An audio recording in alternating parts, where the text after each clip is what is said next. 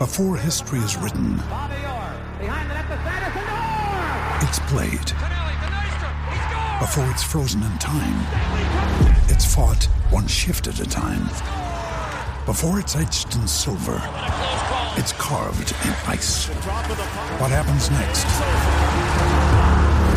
will last forever. The Stanley Cup Final on ABC and ESPN Plus begins Saturday.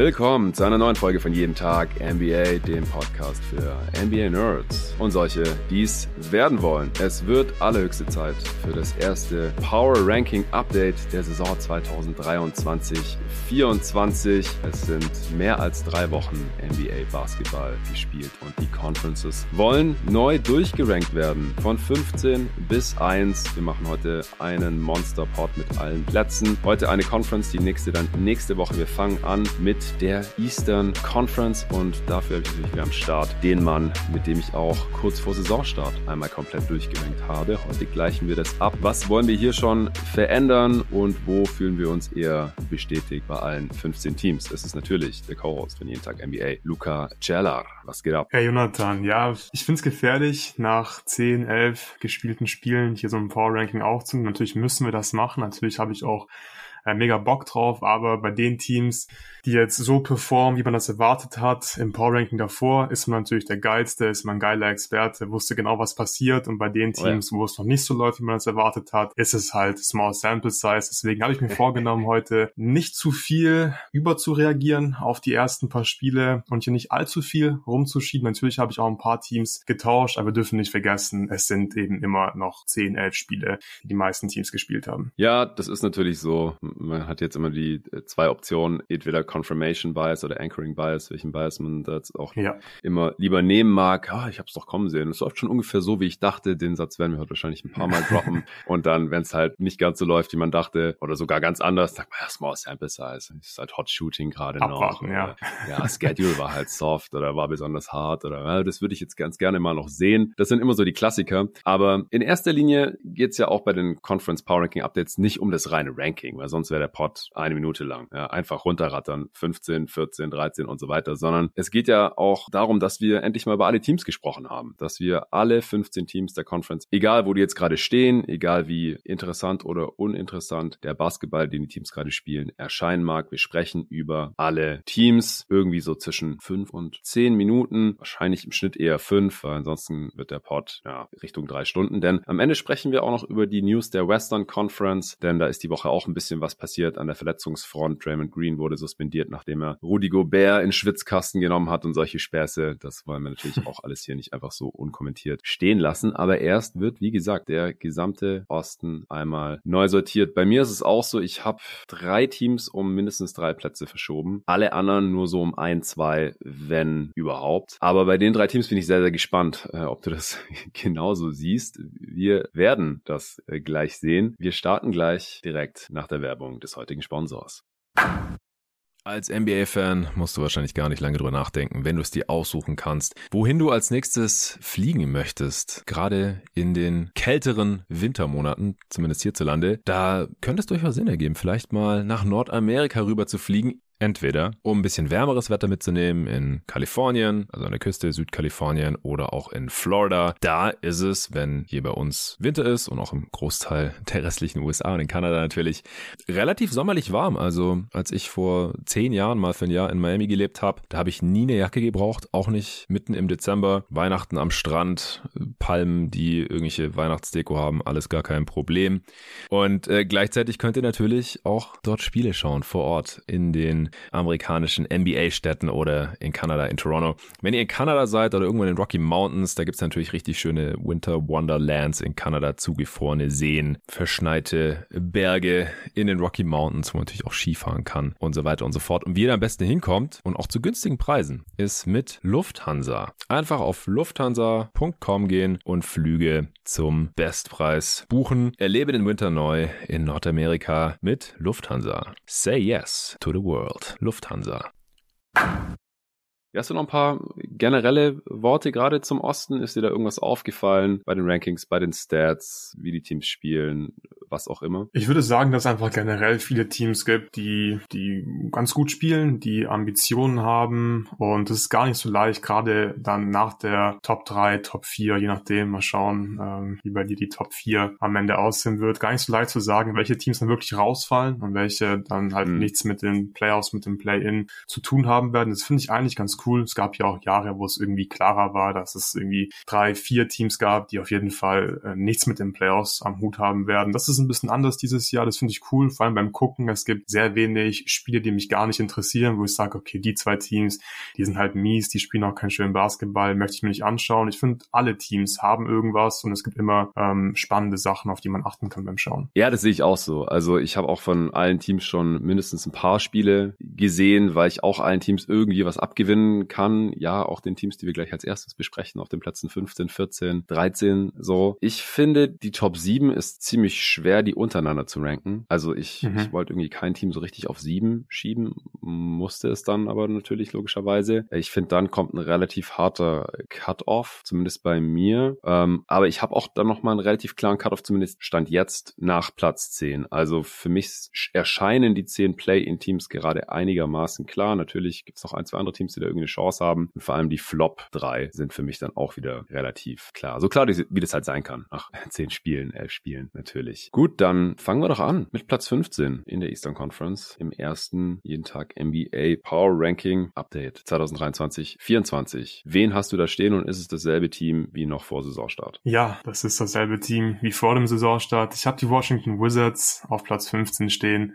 Würde mich überraschen, wenn du sie äh, nicht auf Platz 15 stehen hast. Gut, da sind wir uns einig. Ja. Ja. Also es gibt noch ein, zwei andere Kandidaten, äh, vor allem weil die Wizards gerade offensiv zumindest noch nicht so mies unterwegs sind, wie man es vielleicht mhm. befürchten äh, konnte. Aber ich habe es mir auch ein paar Mal angeschaut und das ist halt so das klassische Rebuilding-Team im Übergang, Rest der Rampe nach diversen Trades und vor allem defensiv natürlich eine ziemliche Katastrophe. Also das ist eins von fünf Teams nur, die ich überhaupt gar nicht bewegt habe hier im heutigen Power Ranking Update. Sie stehen gerade tatsächlich auf Platz 14 im Osten, haben zweimal gewonnen und neunmal verloren. Offense Platz 21, Defense Platz 29. Ist auch krass, wie die da jetzt schon wieder abgefallen sind. Also hier tut sich noch so viel in den Rankings. Ich konnte auch manche Sachen erst heute dann updaten, weil ja letzte Nacht noch ein Spiel war in der Eastern Conference. Heat ja. gegen Nets. Und da habe ich auch gemerkt, was so dieses eine Spiel so nochmal in den Rankings bewirkt hat. Und die Wizards, ich erinnere mich, wir haben am Sonntag auch kurz über die gequatscht, weil wir das erste Viertel gegen die Nets kommentiert haben auf Playback. Da waren die doch noch in der Top 10 in der Offense. Top 10 Offense, ja. Ja, jetzt sind sie in der Flop 10. So, äh, Small Sample Size und so. Muss man wirklich aufpassen. Ja, ja. ja, ist so. Also ein schlechtes Spiel und du, du äh, rauschst irgendwie nochmal 10 Plätze runter im Ranking. Ja, jetzt auf 21 Defense. Da waren sie von Anfang an äh, grotesk schlecht. Jetzt gerade nur die zweitschlechteste Defense, tatsächlich Platz 29. Das gibt ein äh, feines Net-Rating von minus 10, diese beiden Platzierungen. Und das ist auch das zweitschlechteste Net-Rating der gesamten Liga, das schlechteste im Osten. Wenn man das hochrechnet, dieses minus 10er Net-Rating, dann kommt man auf geschmeidige 20 Siege. Also soweit eigentlich alles wie erwartet, oder? Mehr oder weniger. Ja, absolut. Noch ein paar Worte zur Defense. Es ist schon tough, wenn halt Gafford ein Starting Center ist. Der ist okay, aber das ist eher ein Backup und Gallinari ist halt kein Backup Center. Der wird dich defensiv killen und das zeigen die Stats auch schon ganz gut.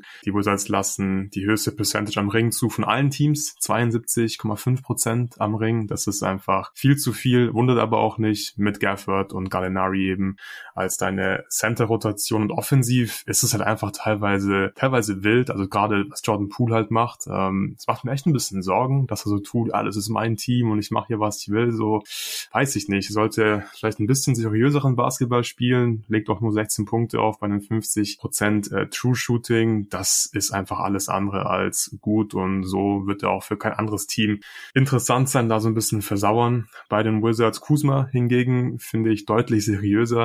Ähm, sieht gar nicht so schlecht aus. Äh, 70 Prozent am Ring, liefert da viel Rim Pressure und war da auch so mit der Hauptgrund, warum es in den ersten paar Spielen ganz gut lief, offensiv und ist auch deutlich effizienter als Jordan Poole mit einem True Shooting von 57 Prozent. Ja, also gerade die die Big Man-Situation, die reißt die Defense hier natürlich komplett runter und auch, dass daneben halt dann keine Spieler auflaufen, die das irgendwie ausgleichen können. Ähm, Gafford kann nicht so viel spielen aufgrund von Foul Trouble und auch äh, Ausdauer, wie der Steffen ja in der Preview auch erzählt hat, äh, mhm. mit seinem Energielevel. So, das kannst du halt nicht für 30, 35 Minuten durchziehen. Und danach dann halt äh, Gallinari als Backup-Big auf seine alten Tage. Äh, es ist, es ist eine reinste Katastrophe für die Rim Protection. Da ist dann oft einfach niemand da. Ähm, Gallinari jetzt auch nicht der, der mobilste Defender, obwohl er eigentlich ja mal ein Wing war. Nach seinem Achillessehnenriss hat er oder Kreuzbandriss? Kreuzbandriss. Hat sich da mit Italien in der Vorbereitung auf ein Turnier das Kreuzband gerissen. Und die Perimeter Defense ist halt äh, auch nicht Premium gerade. Jetzt ist der beste Guard Defender mit DeLon Wright noch für einige Wochen raus. Also da kann man nicht mehr erwarten. Offensiv, ja, leben sie halt noch ein bisschen von Kuzma. Du hast es gerade schon erwähnt, der äh, an sich einigermaßen effizient war die ersten Wochen. Jordan Poole, ja, sag mal mal, kein, kein MIP-Kandidat, ähm, wie es der eine oder andere irgendwie erwartet hat oder dass der irgendwie Richtung All-Star gehen könnte oder so. Ich glaube, viele haben sich den in ihr Manager-Team reingeholt. Der macht 16 Punkte pro Spiel, 40 Prozent aus dem Feld, 30 Prozent von der Dreierlinie, knapp drei Rebounds, 3,6 Assists. Also das ist bisher äh, noch nicht besonders von Erfolg gekommen. 93er Offensivrating für Jordan Poole. Kuzma mittlerweile auch nur noch beim 107er. Also der ist auch ein bisschen abgekühlt. Der hat eine Zeit lang noch über 50 Prozent aus dem Feld geschossen. Ja, und danach äh, kommt halt nicht mehr so viel. Also Lichtblick ist ein bisschen Danny Avdia. Also der spielt auf jeden Fall besser mhm. als die letzten Jahre. Ähm, höheres Volumen in der Offense. Das war super wichtig. Der hatte so PJ Tucker Usage ungefähr. Stand oft nur irgendwo rum. Wenig Dreier genommen. Er hat er jetzt ein bisschen hochgefahren. 41 Prozent davon trifft er. Darf ein bisschen mehr am Ball machen. Und so wird er dann auch eher seiner Vollzeiten Extension gerecht. Aber ansonsten, ja, ist es halt ein bisschen schade, dass die Wizards noch nicht so viele super interessante junge Spieler haben. Bilal Koulibaly äh, darf natürlich auch schon ein bisschen ran, durfte jetzt auch schon ein Spiel äh, starten, aber ansonsten erstmal von der Bank, wie das der Steffen in der Preview auch antizipiert hatte, 26 Minuten pro Spiel. Für den französischen Rookie. Okay, ich denke, das reicht dann auch schon zu den Wizards. Kommen wir zu Platz 14, oder? Ja, auf Platz 14 habe ich die Detroit Pistons stehen. Du wahrscheinlich auch, oder? Ja, und das ist neu. Vor Saisonstart hatte ich da noch die Hornets. Die habe ich jetzt um einen Platz nach oben geschoben auf 13 und die Pistons sind auf 14 runtergecrashed. Ja, sie haben halt schon zehnmal verloren bei nur zwei Siegen. Das ist Platz 15 im Osten tatsächlich gerade, also sogar noch über den Wizards. Ich glaube aber halt, dass äh, die Ausrichtung der Franchise ein bisschen anders ist als in Washington. Ich glaube, wenn Bogdanovic und Morris irgendwann wieder fit sind, dann werden die auch spielen und dann wollen die auch möglichst viel gewinnen, einfach um dem Team schon mal die richtige Richtung zu geben. Das ist denen, glaube ich, wichtiger, als jetzt irgendwie High-End-Talent noch mal in der Lottery reinzuholen, was die Wizards unbedingt brauchen. Monty Williams wird wahrscheinlich auch eher ungern Spiele abschenken. Ich glaube, die verlieren gerade einfach nur so viel, weil das Team, was jetzt gerade auf dem Feld ist, so schlecht ist. Also Marvin Bagley und Kevin Knox haben da versucht, das letzte Spiel zu klausen gegen die Hawks. Das ist, das ist einfach rough dann. Ja, Offense Platz 24, Defense Platz 22, Net Rating von minus 6. Das sieht auch deutlich besser aus als das der Wizards. Wenn man das hochnimmt, käme man auf 27 Siege am Ende der Saison, was ja auch so ungefähr die, die Range ist, wo man die Pistons vor der Saison erwartet hätte und das eben trotz der aktuellen Verletzungsausfälle. Es sind ja auch nicht nur die schon angesprochenen Wets, wo man mit einer großen Rolle dann rechnen würde, sondern Jalen Duran hat schon Spiele verpasst, Jaden Ivy war krank und ist jetzt gerade erst wieder zurück. Also die Rotation, die sowieso, auch wenn fit, jetzt schon nicht unbedingt Playoffs geschrien hat oder auch nur Play-In, die war jetzt hier halt auch noch stark, stark ausgedünnt. Netrating sind sie insgesamt auf Platz 23 und auf Platz 13 im Osten. Was sind deine Gedanken zu den Pistons? Ja, genau. Die Pistons sind für mich auf jeden Fall so ein Team, die sind schlecht. Das ist auch ziemlich klar, dass sie nicht so viele Spiele gewinnen werden dieses Jahr, aber das ist irgendwo auch in Ordnung, ähm, weil sie haben halt noch viele junge Spieler und du hast gesagt, es kommen noch ein paar Wets von Verletzungen zurück, aber trotzdem machen die Pistons jetzt auch schon Spaß, beziehungsweise einfach interessant zu sehen, wie sich die jungen Spieler entwickeln. Osar Thompson zum Beispiel, der diesjährige First-Round-Pick, unglaublicher Start in seiner Karriere. Also die Defense ist wirklich brutal. Damit habe ich nicht gerechnet und wirklich auch, was er alles in der Defense macht und er hat ja kaum Schwächen. Also Screen Navigation ist absurd, On-Ball Defense richtig gut, defensives Playmaking, holt Steals, Blocks, reboundet gut in der Offense äh, und in der Defense einfach krass. Also er, er poppt da wirklich ähm, aus dem Bildschirm. Es, es ist einfach sehr auffällig die ganze Zeit, super aktiver Spieler. Gefällt mir sehr gut bislang, klar offensiv, der Wurf ist so ein bisschen das Fragezeichen und gerade in diesem Umfeld bei den Pistons, wo einige Spieler Fragezeichen haben, was den Wurf angeht, ist es ein bisschen schwierig. Generell gibt es zu wenig Platz, zu wenig Spacing und das tut einfach diesen jungen Spielern nicht wirklich gut für die Entwicklung. Die Starting Five Net-Rating von minus 10. Das ist schon nicht so geil. Uh. Und hier ist einfach das größte Problem, dass es zu wenig Spacing gibt. Offense im 23. Percentile, das ist einfach nicht gut genug für eine Starting Five. Die Halbfeld-Offense ist insgesamt auf Platz 25. Keine große Überraschung. Äh, Three-Point-Frequency Platz 28. Man hat einfach zu wenig Shooting und zu wenig Spieler, die überhaupt diese Dreier nehmen möchten. Und dann gibt's einfach insgesamt auch zu wenig Platz, um zum Korb zu kommen. Gerade auch für Kate ist das dann teilweise sehr schwierig. Trotzdem erwarte ich von Kate Cunningham so langsam aber sicher ein bisschen mehr. Es kann nicht immer die Ausrede mhm. sein, ja, das Spacing ist so mies, weil 21 Punkte und wieder nur 50% True Shooting bei sieben Assists und fünf Turnovern ist insgesamt ein bisschen zu dünn. Und es gibt einfach auch andere junge Spieler in der Liga, die auch nicht im optimalen Umfeld spielen und trotzdem ja effizienter agieren, bessere Zahlen auflegen. Und bei Kate vermisse ich manchmal auch so ein bisschen die Aggressivität und da habe ich wirklich Fragezeichen inzwischen, ob er wirklich mal die Nummer eins von einem sehr guten Team sein kann. Da bin ich sehr gespannt, wie sich das entwickelt, vor allem wenn dann Bogdanovic zurückkommt, wenn vielleicht auch mal die Wets generell noch ein paar Minuten mehr bekommen sollten, wenn es mal ein bisschen besser läuft. Und dann noch ein Punkt, äh, Jaden Ivy spielt nicht mal 20 Minuten pro Spiel, haben wir gestern im Pod auch kurz angesprochen, ist zwar sehr effizient in dieser kleinen Rolle, 62% True Shooting, 11 Punkte,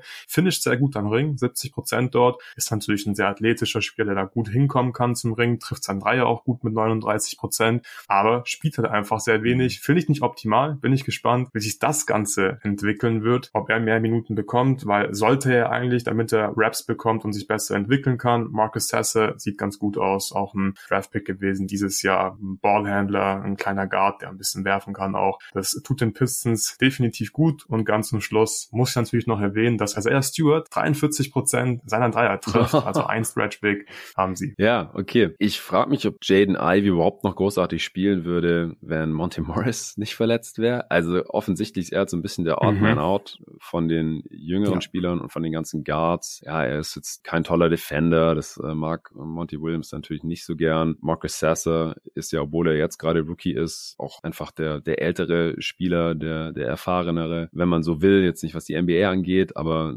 ja, der macht einfach relativ wenig Fehler und trifft seine Dreier halt mit 41 Prozent. Deswegen ist der in die Rotation reingerutscht. Ähm, nicht nur als Ivy verletzt war, sondern auch schon vorher auch mehr Minuten pro Spiel. Also das ist halt schon rough, wenn du so ein Top-Talent bist, so ein Top-Pick warst und dann wird da so ein Spieler in den 20ern gezogen, der ein 23-jähriger Rookie ist und der äh, klaut dir dann hier direkt die Minuten. Auch Alec Burks boostet das Team ungemein, einfach weil er ein bisschen werfen kann. Gut, 49 Prozent Dreierquote mhm. wird jetzt nicht unbedingt halten. Aber mit ihm auf dem Feld ist die Offense halt direkt viel besser. Er ist dann so der prädestinierte Sixth Man. Also, dass die Rotation von Monty Williams jetzt nicht so offensiv freundlich sein werden, das war Tobi und mir in der Preview auch schon klar. Killian Hayes ist weiterhin der Starter, der gerade für seine Verhältnisse hier ganz okay trifft und für seine Verhältnisse halt ja. 40 Prozent aus dem Feld und 33 Prozent von Downtown. Bei den meisten Spielern wäre das ein absolutes Down-Year. Bei Killian Hayes ist es leider schon fast ein Grund zu feiern, wenn er mal äh, True Shooting von fast 50 Prozent hat. Aber es ist halt offensiv dann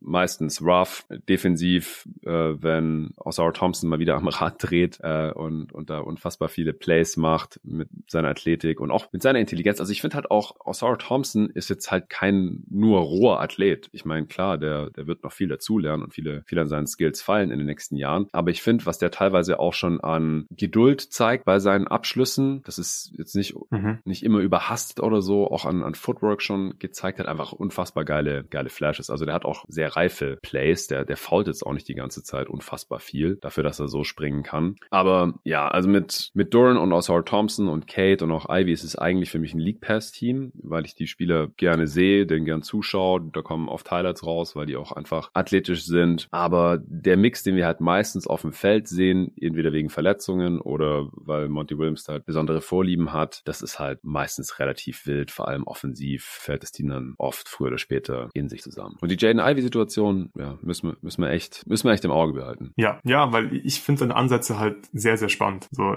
bei Ivy und er hat für mich irgendwie so ein bisschen so dieses so ganz offensichtlich Star-Potenzial Potenzial, macht natürlich viele Sachen nicht gut, aber eigentlich musst du so, so, einen, so einen jungen Spieler einfach die Raps geben und gucken, was er mit diesen Raps macht, wie gut er werden kann. Dass jetzt halt nur 20 Minuten spielt, ist halt kein gutes Zeichen. Du hast recht, wir müssen das im Auge behalten und mal gucken, wo die Reise hingeht für Ivy. Ja, ja, und ich finde ihn offensiv halt echt okay, also auch verbessert im Vergleich ja. zur letzten Saison. Also unter normalen Umständen sollte er eigentlich mehr spielen. Was ich gerade noch sagen wollte ist, äh, was wir nicht im Auge behalten müssen, ist die James Wiseman-Situation. Zweiter Pick 2020. der ist einfach raus aus der Rotation. Er hat nur in fünf Spielen gespielt, da zehn Minuten im Schnitt. Äh, ja, es war natürlich wie immer relativ katastrophal. Und das äh, auch, obwohl wir bei den, bei den Bigs auch schon Verletzungen hatten. Wie gesagt, Jalen Duran hat schon vier Spiele verpasst und trotzdem sieht James Wiseman dann keine Spielzeit mehr. Dann, dann spielt selbst Monty Williams halt nur mit einem Big. Das ist dann Marvin Bagley von der Bank oder, oder closed auch mit ihm. Ja, also ich glaube, James Wiseman kann man so langsam Haken hintermachen, wenn man das noch nicht getan hatte. Das denke ich leider auch. Ja, noch kurz die, die Statline von Orsaw Thompson, weil sie so schön ist. 12 Punkte pro Spiel, 10,3 Rebounds pro Spiel, vier davon offensiv als Wing. Vier offensiv Rebounds pro Spiel. Das ist crazy. Äh, er ist krank. 3,7 Assists, 1,3 Steals, 1,9 Blocks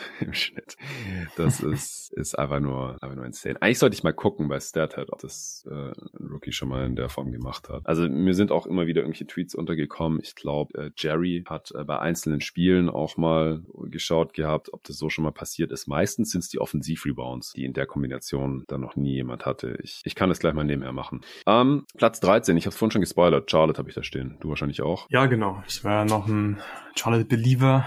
Im letzten Power Ranking Update hatte sie mit 36 Siegen auf Platz 12. Jetzt sind sie abgerutscht auf Platz 13. Ja, Defense, eine Katastrophe. Platz 30, ziemlich krass. Letztes Jahr waren sie ja noch sehr solide in der Defense. Da hat Lamello halt einige Spiele verpasst. Äh, wird kein Zufall sein, dass sie jetzt mit ihm wieder ziemlich am Sacken sind in der Defense. Offense ist dadurch natürlich viel besser. Mit Lamello, da stehen sie gerade auf Platz 13 im Offensivrating, Net Rating, aber Platz 27 mit einem Net Rating von minus 8 und wir haben es im letzten Power Ranking Update besprochen. Da warst du ja sehr kritisch, äh, was die Tiefe von diesem Team angeht und damit hattest du natürlich absolut recht und Verletzungen sind jetzt schon ein Problem. Die Hornets kämpfen mit Verletzungen. Brandon Miller fällt gerade aus, Hayward, Rogier, Martin ist verletzt, hat noch mhm. kein Spiel gemacht für die Hornets dieses Jahr. Da hatten einfach insgesamt zu wenig Tiefe, um diese Ausfälle zu kompensieren und das Team war ja davor jetzt nicht irgendwie krass mit diesen Spielern. Das wäre vielleicht ein solides Team gewesen, aber so ist es einfach sehr, sehr dünn und ja, äh, wie gesagt, ich finde, dass Lamello wirklich einen negativen Impact hat auf die Defense, weil er einfach so wenig Disziplin hat. So, er bleibt immer wieder stehen, er guckt, wohin der Ball gepasst wird, dann cuttet sein Spieler im Rücken zum Korb oder ähm, driftet runter in die Ecke, bekommt einen offenen Eckendreier und sowas tut einfach weh. Äh, ich glaube, an sich könnten sie wieder ganz okay sein in der Defense. Die haben halt einen Rim Protector mit Mark Williams, der gut ist und mit Mark Williams, wenn der auf dem Feld steht und Lamello auf der Bank sitzt, sind sie auch im 48. Percentile in der Defense. Klar, kleine Sample Size, aber ist trotzdem so ein kleiner Indikator einfach, dass es besser laufen könnte bei den Hornets in der Defense und offensiv, ja, klar, läuft es natürlich besser mit Lamello Ball. Man hat einen Creator, er ist ein super Playmaker für andere und trotzdem habe ich da immer noch große Fragezeichen. Wir haben gestern auch in der Super Draft ein bisschen über ihn gesprochen und er wirkt einfach wirklich oft unseriös. So hat David gestern formuliert und das ist wirklich eine sehr treffende Formulierung.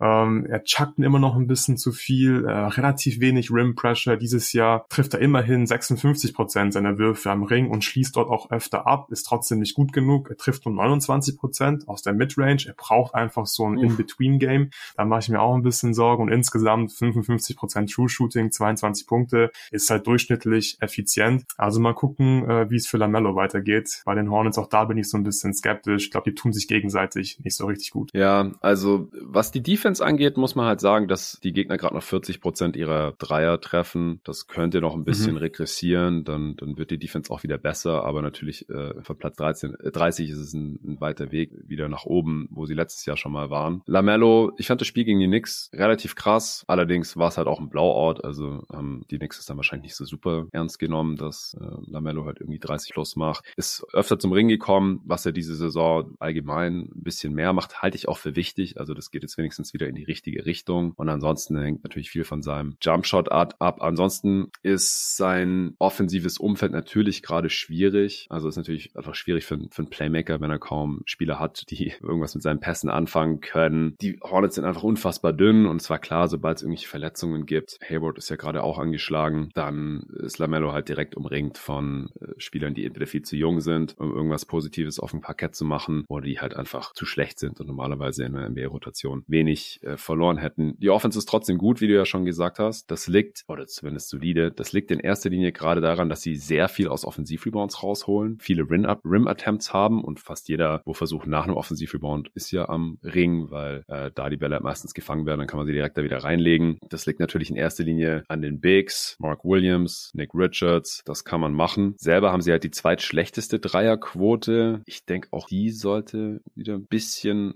hochkommen, wenn, wenn Rosier wieder ein bisschen mehr spielt. Äh, PJ Washington trifft gerade kein Scheunentor. Also ich denke, dass da schon an beiden Enden des Feldes noch ein bisschen mehr drin ist. Deswegen habe ich sie jetzt halt auch über die Pistons geschoben, wo sie gerade das schlechtere äh, Net-Rating haben. Das Wochenende käme auf 23 Siege. Das wäre natürlich schon enttäuschend dann am Ende für die Charlotte Hornets. Jetzt äh, haben die Hornets den Lichtblick in Anführungsstrichen, dass Miles Bridges heute Nacht, also Freitag auf Samstag wohl sein Debüt geben wird für die Charlotte Hornets. Da gab es jetzt auch endlich mal ein Statement. Hast du das schon gesehen? Von den Hornets, dass sie sich irgendwie ganz wohl damit fühlen, dass Bridges zurückkommt. Meinst du das? Ja, ja, ja. Also mehr gab's ja nicht. Ja, ja. also äh, sinngemäß steht da drin, sind nur ein paar Sätze gewesen, dass er eben eligible ist, zurückzukommen. Also er darf das und sie sind comfortable, also fühlen sich äh, okay damit, dass er zurückkommt, basierend darauf, wie sie die Fakten verstehen der jüngsten Anschuldigungen. Und sie bleiben mit der NBA in Kontakt während des Gerichtsverfahrens. Okay, also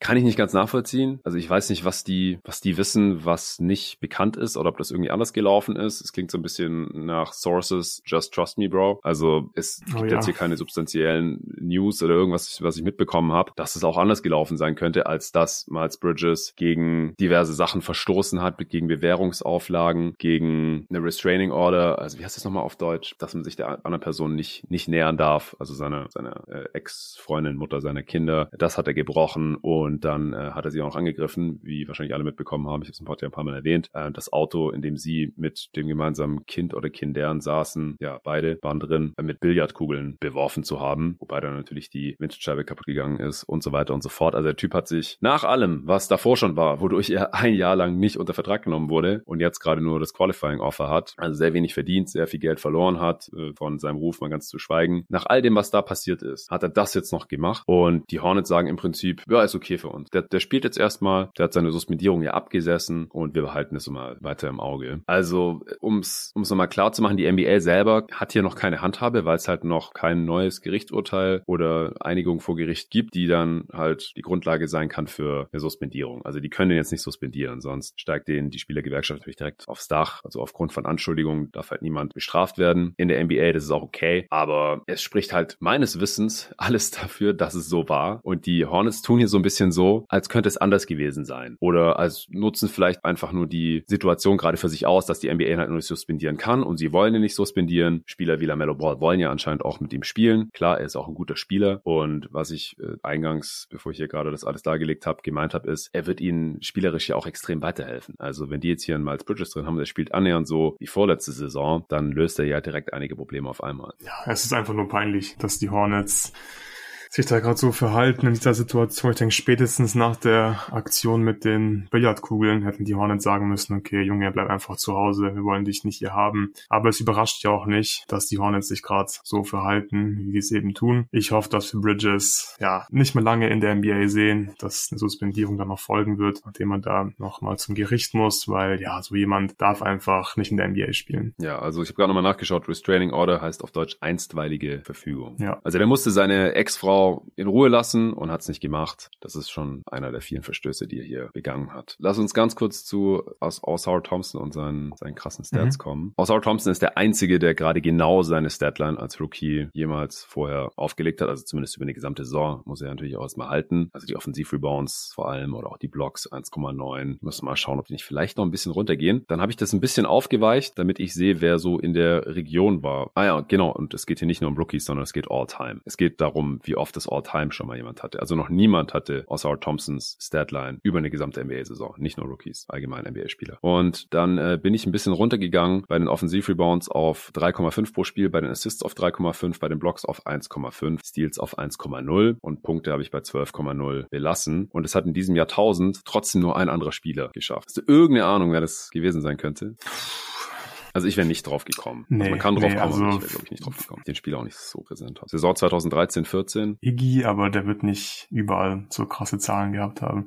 Also es sind in, in dieser Liste, es haben insgesamt elf andere Spieler geschafft in NBA History. Und da mhm. sind elf, also es waren elf Saisons, es sind weniger Spieler, weil manche haben es mehrfach geschafft. Ja. Genau, zwei davon haben es mehrfach geschafft und es sind alles Bigs, denke ich. Ich kenne zwei nicht wirklich. Das waren Spieler in den 70ern. Also kein Wing. Also es ist ein Spieler, der mal Defensive Player of the Year war. Hakim vielleicht? Nee, ich meine jetzt der 2013er, 14er Saison. Hakim hat es auch mal geschafft. Nee, ich weiß nicht. Ich weiß nicht. Wer ist es? Joachim Noah hat es mal geschafft. Mm. Ja. Dann Kevin Garnett, 98, 99. Chris Webber dreimal zwischen 93 und 99. Hakim, 92, 93. Charles Barkley, zweimal in den 80ern, also noch für die Sixers. Und dann Rich Kelly, kenne ich nicht. Dann natürlich Kareem in den 70ern und Sam Lacey, den kenne ich auch nicht. That's it. That's the list. und wie gesagt, Osar macht gerade in all diesen Kategorien außer Größe, bei den Punkten noch mehr. Also diese Kombination, dieses Skillset, das ist, ist einfach super einzigartig. Und das halt auch bei einem, wie gesagt, bei einem Flügelspieler eigentlich, kein Big. Insane. Okay, kommen wir zu Platz 12. Wen hast du da? Da habe ich die Chicago Bulls stehen. Wen hast du auf Platz 12? Ich auch. Drei Plätze runtergeschoben. Ja, ja, ich habe sie auch ein bisschen runtergeschoben. Ich hatte sie, glaube ich, auf Platz 10 noch im letzten Power Ranking. Aber das ist schon wirklich sehr, sehr rough, was die Bulls da anbieten. Macht wirklich einfach keinen Spaß, ihnen zuzugucken. Also eins der wenigen Teams, wo es keinen Spaß macht, ihnen zuzugucken, wo es wirklich anfühlt, wie so arbeiten. Ah, komm, ich muss mir die Bulls mal ein bisschen angucken, weil ich hier im Power Ranking Update aufnehmen. So ungefähr äh, ist für mich meine Chicago Bulls Experience mhm. bislang. Die Bulls haben einen Rekord von 4 und 8, Net Rating Platz 22 mit einem Net Rating von minus 4. In der Offense stehen sie auf Platz 22 und der Defense auf Platz 17. Da waren sie letztes Jahr noch in der Top 5 am Ende der Saison. Da haben sie auch mächtig abgebaut. Ja, Jonathan, woran liegt's? Warum sind die Chicago Bulls äh, selbst an ihren eigenen Maßstäben äh, so schlecht bislang? Ich glaube, weil niemand die Erwartungen zumindest erfüllt, geschweige denn übertrifft, außer Alex Caruso.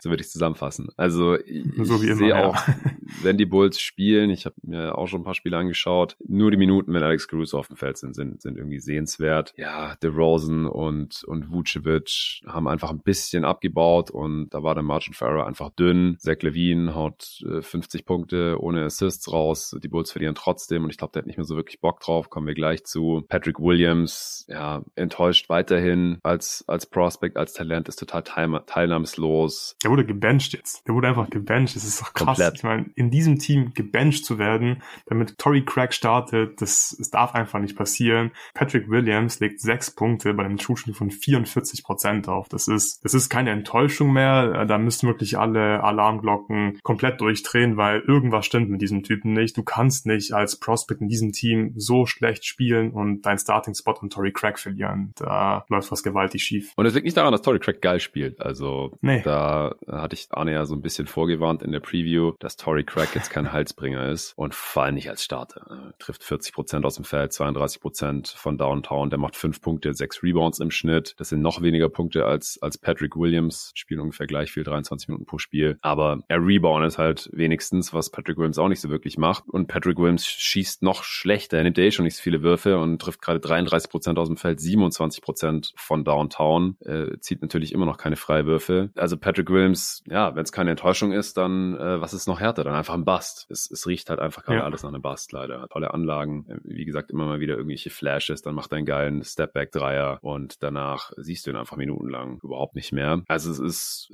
mental. Es liegt nicht unbedingt an den Skills. Es liegt bestimmt nicht an der Physis oder am Talent. Äh, Patrick Williams hat einfach nicht die Mentalität, glaube ich, die es braucht, um ein NBA-Star zu werden. Und aktuell ist er halt nicht mehr mehr ein Starter. Ja, ja, und dann wie gesagt, Vucevic und, und DeRozan haben ein bisschen abgebaut, können dem Spiel nicht mehr so ihren Stempel aufdrücken. Ja, defensiv können die Bulls Stress machen, spielen da auch ziemlich physisch und handsy und können dann Turnovers äh, forcieren. Und dann kommen auch mal ein paar einfache Punkte bei raus. Aber sie haben halt immer noch nicht genug Shooting auf dem Feld. Das heißt, immer noch zu wenig Spacing auch. Das schadet der offensiven Effizienz. Und also spielerisch würde ich halt sagen, geht es gerade eher ein bisschen Richtung Worst Case. Das ist ein Grund, wieso ich sie runtergeschoben habe. Und das ist dann halt auch das Ding. Wenn es bei den Bulls sportlich nicht läuft, dann wird es halt wahrscheinlicher, dass sie Trades machen. Wenn die irgendwie um 500 rumschwirren, dann glaube ich halt nicht, dass sie Trades machen würden, sondern dann spielen die lieber wieder ums Play-In mit. Dann haben sie am Ende halt wieder ihre 38, 39, 40 Siege. Und davon bin ich halt vor der Saison noch eher ausgegangen. Aber jetzt gibt's halt nach zehn Spielen schon Zach Levine. Trade-Gerüchte, wurde auch gefragt, äh, wie es da so aussieht. Und er hat halt,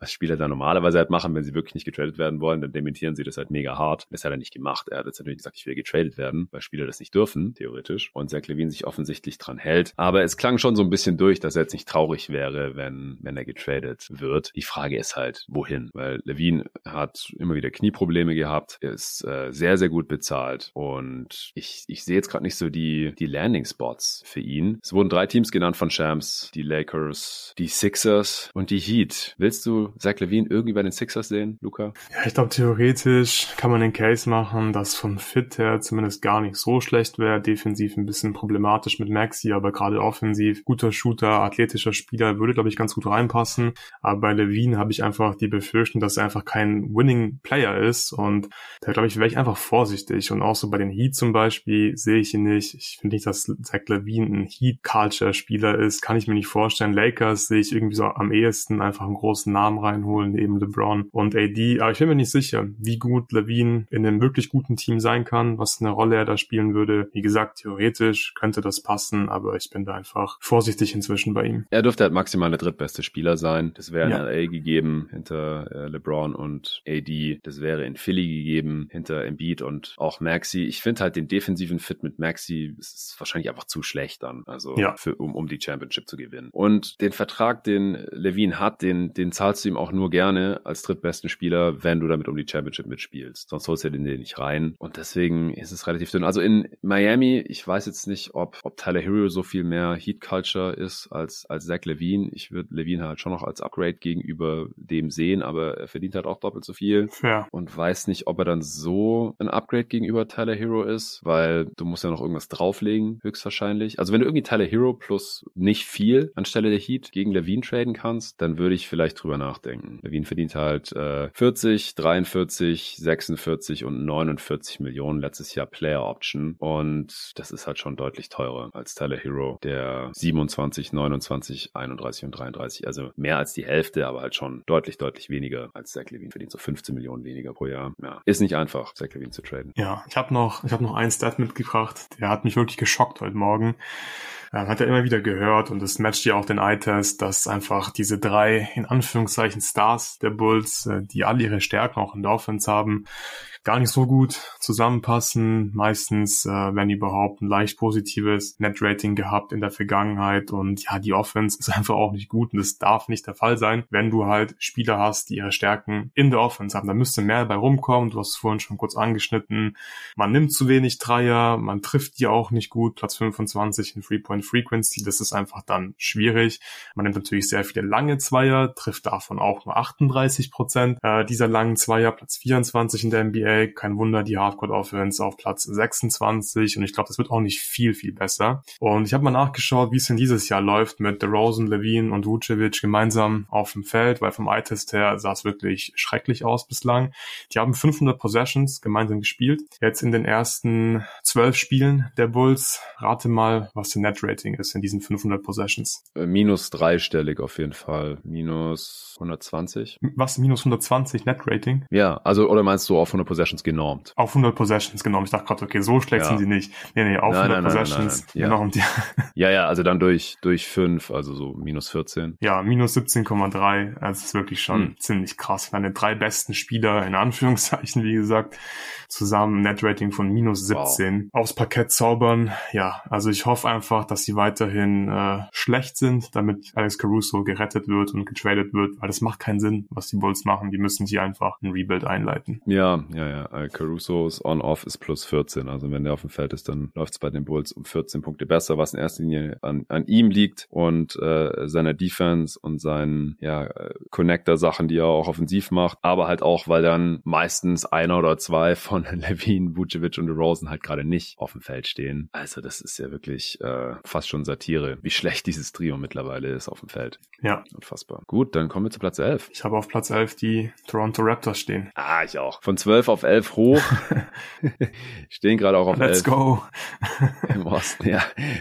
High Rise. Ähm, fünf Siege, sechs Niederlagen, fünf schlechteste Offense, neuntbeste Defense, Netrating von minus zwei bedeutet Platz 20 in der Liga und auch im Netrating sind sie auf Platz 11 im Osten. Deswegen habe ich gedacht, die passen hier ganz gut hin. Ja, elf beste, elf bestes Team von der Bilanz her gerade, elf bestes Netrating und ähm, ja, die, die Bulls sind halt hinter sie gefallen, wenn man das Netrating hochnimmt, kommt man auf 35 Siege. Da war doch auch ihre Line, wenn mich gerade nicht alles täuscht. Also äh, hier könnte der Confirmation Bias jetzt natürlich sehr, sehr stark sein. So, ja, alles mehr oder weniger so wie erwartet. Mies ist der Half-Court Offense. Äh, dafür Number One in Transition Efficiency und sie rennen auch viel. Zweiter in der Transition Frequency. Also Rajakovic hat auf jeden Fall erkannt, dass es im Half-Court nicht so gut läuft. Deswegen pushen sie ohne Ende. Ihre Dreier fallen schlecht. Äh, könnte auch so bleiben, auch wenn Grady Dick jetzt äh, zum Starter befördert wurde. Sie treffen unter 33 Prozent. So die schlechtesten Teams der Liga treffen meistens halt so um die 33 Prozent ihrer Dreier und die Raptors sind nach wie vor eins der schlechtesten Shooting-Teams, denke ich. Wie siehst du das denn? Du hast die Preview damals aufgenommen. Du bist sowieso ein bisschen Ja. Raptors-Sympathisant. Spielen die Raptors ungefähr so, wie du es erwartet hast oder ist es nur oberflächlich so? Nee, die spielen schon so, wie ich es erwartet habe. Und ich hatte ja auch die Befürchtung, dass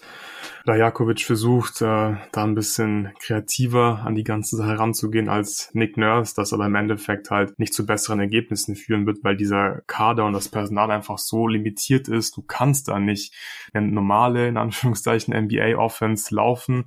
Und wir sehen halt ganz viele Sachen, die ich grundsätzlich nice finde. Coole Actions, NBA sowieso, Copycat League, alle Teams kopieren die Sachen, die funktionieren. Jedes Team spielt zum Beispiel irgendwelche Stagger Screens. Das machen die Raptors jetzt dieses Jahr auch viel, viel mehr. Das Problem ist, bei den Raptors wird niemand verteidigt, wenn er einen Stagger Screen bekommt, weil die einfach zu wenig Shooting haben. Und dann ist da so wenig Bewegung drin, so wenig Tempo drin. Es passiert einfach nichts. Und es ist einfach, es ist einfach immer noch schrecklich im Halbfeld, auch wenn man jetzt eigentlich irgendwie bessere Actions hat und da Sachen versucht, mehr versucht vor allem und nicht einfach nur One-on-One spielt, so wie letztes Jahr. Ähm, dann versucht man auch viel mit so Elbow-Splits zu machen, weil, weil Pöltl da als Playmaking-Hub genutzt wird. Ja, schön und gut, gute Idee. Pöltl kann das mit Sicherheit auch machen, ist ein solider Playmaker, aber auch hier wieder, die Raptors haben zu wenig Shooting. Die Defense stellt sich einfach in die Zone und es passiert nichts bei diesen Split-Cuts. Und ich sehe auch nicht, wie das irgendwie besser werden kann. Da kann auch Rajakovic überhaupt nichts dafür. Er hat einfach nicht das Personal dafür. Das Problem ist halt, dadurch, dass man den Ball jetzt versucht, mehr laufen zu lassen, macht man viel mehr Turnover als letztes Jahr. Letztes Jahr Platz eins gewesen in der Turnover-Rate, weil man einfach im Halbfeld One-on-One gespielt hat im Prinzip. Und Ja. da machst du halt weniger Turnover. Dieses Jahr Platz 22. Und genau das sind halt solche Sachen, die ich gemeint habe in der Preview. Er wird mit Sicherheit versuchen, eigene Sachen, eigene Ideen mitzubringen und diese Ideen hier zu implementieren. Das Problem ist, ich finde, Nick Nurse hat einfach in der Offense das absolute Maximum rausgeholt aus diesem Team, obwohl es letztes Jahr auch wirklich ein Tough Watch war. Es war hässlich, was wir das im Halbfeld gemacht haben, aber es hat halt funktioniert. Und es funktioniert am besten mit diesem Team einfach One-on-One zu spielen. Wir crashen ein bisschen und versuchen dann gut zu verteidigen, Turnover zu, zu forcieren und in Transition zu kommen. Deswegen die Raptors, die sind, finde ich, genau da, wo sie hingehören. So Play-in-Mix, äh, sind jetzt nicht super schlecht, sind aber auch ganz klar kein gutes Team und das ist keine gute Position. Also du willst eine klare Richtung haben, entweder Rebuild oder du sagst, äh, wir müssen jedes Team ein bisschen retoolen, wir brauchen mehr Shooting und ich habe wirklich Angst davor, was die Raptors machen, weil ich finde, diese ersten Spiele haben eigentlich gezeigt, du musst ein Rebuild jetzt machen oder ein Retool zumindest, weil Scotty Barnes ist für die Raptors ja ganz offensichtlich der Franchise-Spieler. Also Siakam macht jetzt weniger, ähm, spielt auch nicht wirklich gut, hat auch was mit seiner Rolle zu tun, da bin ich mir relativ sicher. Aber okay, Scotty Barnes ist euer Franchise-Guy Und jetzt mal ein bisschen was Positives. Er hat definitiv einen Schritt gemacht. Er ist effizienter wieder, 57% True Shooting, legt 21 Punkte auf, 6 Assists, mhm. ähm, guten Touch in der Midrange, kommt teilweise an, an seine Spots. Der Dreier sieht besser aus, er wird teilweise auch verteidigt, was für ihn natürlich einfach ein Gamechanger wäre, wenn er konstant verteidigt wird an der Dreierlinie, dann kann er einfach Closeouts attackieren, dann kann er Defenses bestrafen, wenn sie absinken. Das passt, das ist gut, ich finde spannend. Defensiv wird er viel besser eingesetzt. Blockrate von 4,1 Prozent, 89. Percentile, Stilrate von 2,4 Prozent, 86. Percentile. Er ist ein dickes, fettes Plus dieses Jahr in der Defense und das war letztes Jahr nicht der Fall. Das sieht gut aus. Ich bin mir immer noch nicht sicher, ob er wirklich ein Franchise-Spieler sein kann, aber die Raptors sind sich da ja anscheinend sicher. Dann baut doch bitte ein Team um Scotty Barnes und dafür müsst ihr einfach in den Retool gehen. Ganz einfach. Da müsst ihr halt OG traden, ihr müsst Siakam traden, noch ein bisschen was für die bekommen.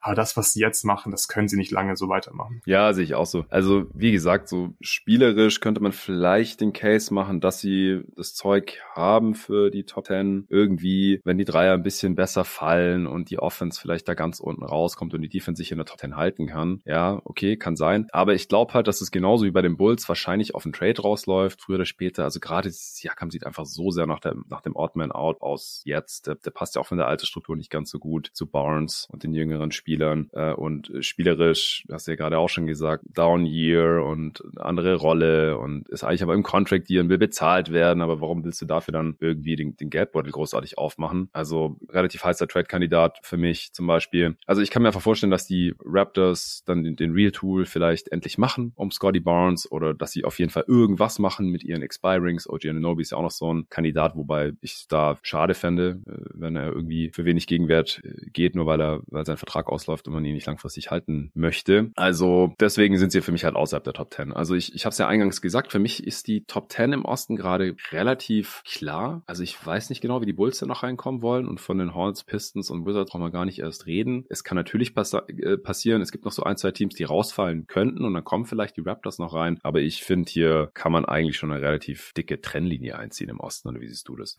Ja, also ich finde, die Raptors haben auch noch ja, relativ gute Chancen oder die, die können hier einen Run für Platz 10 machen. Das Team, was ich auf Platz 10 habe, ähm, ja, ist jetzt nicht viel, viel besser als Toronto, glaube ich. Ein vielleicht spannender, jüngeres Team und so weiter. Und bei den Raptors ist man halt, glaube ich, einfach so ein bisschen durch damit. Ja, und die haben andere Ziele, glaube ich, auch einfach. Andere Ziele, ja, auch, guter Punkt. Aber ich denke so, als einfach nur vom Spielerischen her haben die Raptors schon klar das Zeug dazu, in die Top 10 zu kommen, weil sie haben ja viele talentierte Spieler einfach im Kader. Und klar, dann gibt's Verletzungen, ähm, bei anderen Teams läuft's mal nicht so gut und plötzlich, zack, bist du halt sofort in der Top 10 drin. Ja. Ich habe auch bei äh, Scotty Barnes gerade mal hier StatHat Season Finder angeschmissen, genauso wie bei Osar vorhin, weil die Statline, die ist auch schon sehr, sehr krass, die er jetzt gerade hat. Noch. Ja. Scotty Barnes liegt gerade 20,9 Punkte im Schnitt auf 9,6 Rebounds, drei davon offensiv, 5,7 Assists, 1,7 Steals und 1,6 Blocks pro Spiel. Ich habe das jetzt immer alles auf die nächst kleinere Zahl, beziehungsweise bei den Steals und Blocks halt auf 1,5 abgerundet. Also 20, 9, 5, 1,5 Steals und 1,5 Blocks. Und das haben in NBA History außer Scotty Barnes bisher vier Spieler geschafft. Einer davon zweimal, die anderen einmal. Irgendeine Ahnung, wer darunter sein könnte? Du kennst auf jeden Fall alle Spieler. Ist LeBron darunter? Nee, ich glaube, der hatte nie 1,5 Blocks. Ja, da habe ich mal gedacht, dass er die Blocks nicht es, ganz... Äh, Hint, es sind, es sind nur Bigs. Wieder. Es sind ja, ja nur Bigs. Wegen der Blocks. Assists, ja, Assists ist ein bisschen schwierig. Also Assists, Punkte. Ja, ähm, ja ich blank gerade wieder so ein bisschen. Nee, ich komme nicht drauf. Wer ist es? KG, zweimal. 2003, 2004. Okay, ja ja, seine MVP-Season. Und 99 2000. Kareem 75 76 und DeMarcus Cousins, Boogie ah. 2017 18 ja, in 48 ja, Spielen. Prime Boogie. bis er dann äh, bis der Achillessehne gerissen ist, kurz nach seinem Trade zu den New Orleans Pelicans. Ja, also wie gesagt, äh, Barnes Zahlen können da sogar noch ein bisschen runtergehen und äh, der ist dann immer noch da drin. Also auch hier wieder sehr sehr krasse Kombination an statistischem Output und ich habe ja auch neulich mit Lorenzo schon drüber gesprochen. Wir haben das sehr sehr heftige Spiel von ihm und den Raptors das äh, Comeback da in der zweiten Halbzeit ja auf Playback TV kommentiert ja. und dann auch für Supporter hier im Pod nochmal analysiert. Übrigens der Pod, auf den du dich bezogen hast vorhin, der war auch für Supporter. Also eure Super Draft, ihr äh, Tobi, mhm. David und du, ihr habt euch jeweils ein Team aus acht Spielern zusammen gedraftet aus den Draft-Jahrgängen 2020, 21 und 22. Alright, dann kommen wir jetzt zur Top 10, wenn du nichts mit den Raptors hast. Nee, wir können gerne weitermachen. Ja, wobei, warte mal, wir hatten noch eine Frage zu, zu den Raptors. Ich will hier auch noch ein paar Fragen aus der Answering Machine verarzten. Da hatte der Andy gefragt, moin, bin zwar schon lange Supporter, aber nun meine erste Frage und zwei Wünsche. Ich habe jetzt hier nur diese Raptors-Frage mit reingenommen. Wann traden die Raptors endlich Dennis Schröder gegen Ben Simmons? Also ernsthaft, habe die gesehen und mit dem wenigen Spacing und fast nur athletischen Wings klappt es so meiner Meinung nach nicht. Wer sollte weg, Siakam, OG oder doch Barnes? Kurze Antwort von dir, Luca. Wie gesagt, Scotty Barnes ist für die Raptors der Franchise-Spieler, deswegen muss Siakam auf jeden Fall weg. Ja, der passt da nicht dazu. Contract Year, Vertrag läuft aus. Äh, hol noch ein bisschen was wie ein OG, glaube ich. Wenn man den halten kann, kann man ihn behalten und ihm einen neuen Vertrag geben. Wenn du aber merkst, OG möchte gar nicht bleiben, dann musst du ihn auch traden. Ja, ja, ich habe es ja vorhin auch schon angeschnitten. Da stimme ich soweit zu. Okay, dann kommen wir jetzt zur Top 10. Wen hast du auf Platz 10, Luca? Da habe ich die Orlando Magic stehen. Ja, ich auch. Ein Platz nach oben geschoben, also auch die an den Chicago Bulls vorbei. Stehen bei einer Bilanz von 6 und 5 auf Platz 8 im Osten. Also in der Realität gerade sogar noch ein bisschen höher, aber das ist ja natürlich auch alles sehr, sehr nah beieinander. Offense, viertschlechteste der Liga mit einem 109er Offensivrating. Das natürlich sehr rough. Defense, aber die viertbeste der Liga. Und da kommt dann ein leicht positives Netrating raus. Das ist Platz 15 in der Liga, Platz 7 im Osten sogar. Wenn man das hochrechnet, kommt man auf 42 Siege. Was hältst du von dem Magic bisher? Ist ein sehr spannendes Team, waren die letztes Jahr auch schon viele junge, interessante Spieler. Und ich würde gerne bei der Defense anfangen, weil ich glaube, mhm. die ist wirklich komplett real. Also ganz klare Top 10 Defense für mich.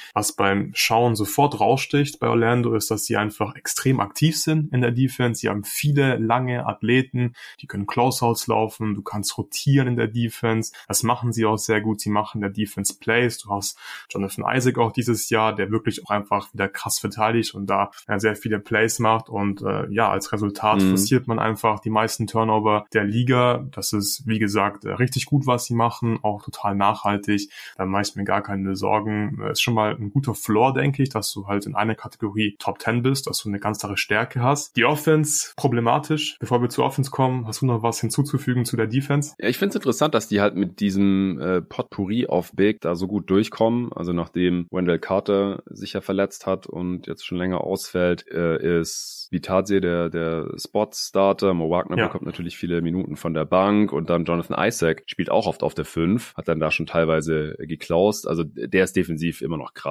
gar keine Frage. Da ist eher das offensive Ende, wo man sich so, so ein bisschen fragt, was, was soll er da jetzt eigentlich machen? Die ähm, nicht nur bei Defense ihm. ist mit, ja nicht nur bei ihm, aber er macht es auf jeden Fall nicht besser. Ja. Also freut mich total, dass Jonathan Isaac wieder fit ist und äh, defensiv wieder rasiert. Die Defense ist mit ihm 13 Punkte besser. Also hat er echt sehr, sehr krassen, krassen Impact. Die Defense war auch mit äh, Wendell Carter um acht Punkte besser. Ähm, offensiv fehlt Wendell Carter jetzt aber halt irgendwie nicht. Also da fand ich seine Rolle offensiv sehr, sehr klein. Das war fast so auf, auf Rolling und Lob Target beschränkt. Ich finde, da kann er eigentlich mehr und sollte der Offense eigentlich auch mehr helfen können. So ein bisschen als Playmaking Hub, auch aus dem, aus dem Short Roll, kann ja auch mal einen Jumpshot treffen. Ansonsten, ja, ist es halt auch äh, auf den Guard-Positionen ein bisschen schwierig, äh, offensiv, weil sie da auch einfach wenig, wenig Shooting haben oder streaky Shooting haben in Form von Cole Anthony, sind offensiv natürlich sehr abhängig von Paolo Bancaro, der einen relativ schweren Saisonstart hatte und auf der anderen Seite natürlich auch von Franz Wagner. Ja, also bei der Offense habe ich wirklich relativ wenig Hoffnung, dass das jetzt viel besser wird. Man hat einfach viel zu wenig Shooting und das killt die Magic halt gerade im Halbfeld. Defenses können ständig absinken, können vor allem viel bei Drives in den Gaps helfen. Das ist halt schwierig, weil Paolo und der Franz Wagner, die brauchen halt Platz für ihre Drives und den haben sie einfach nicht.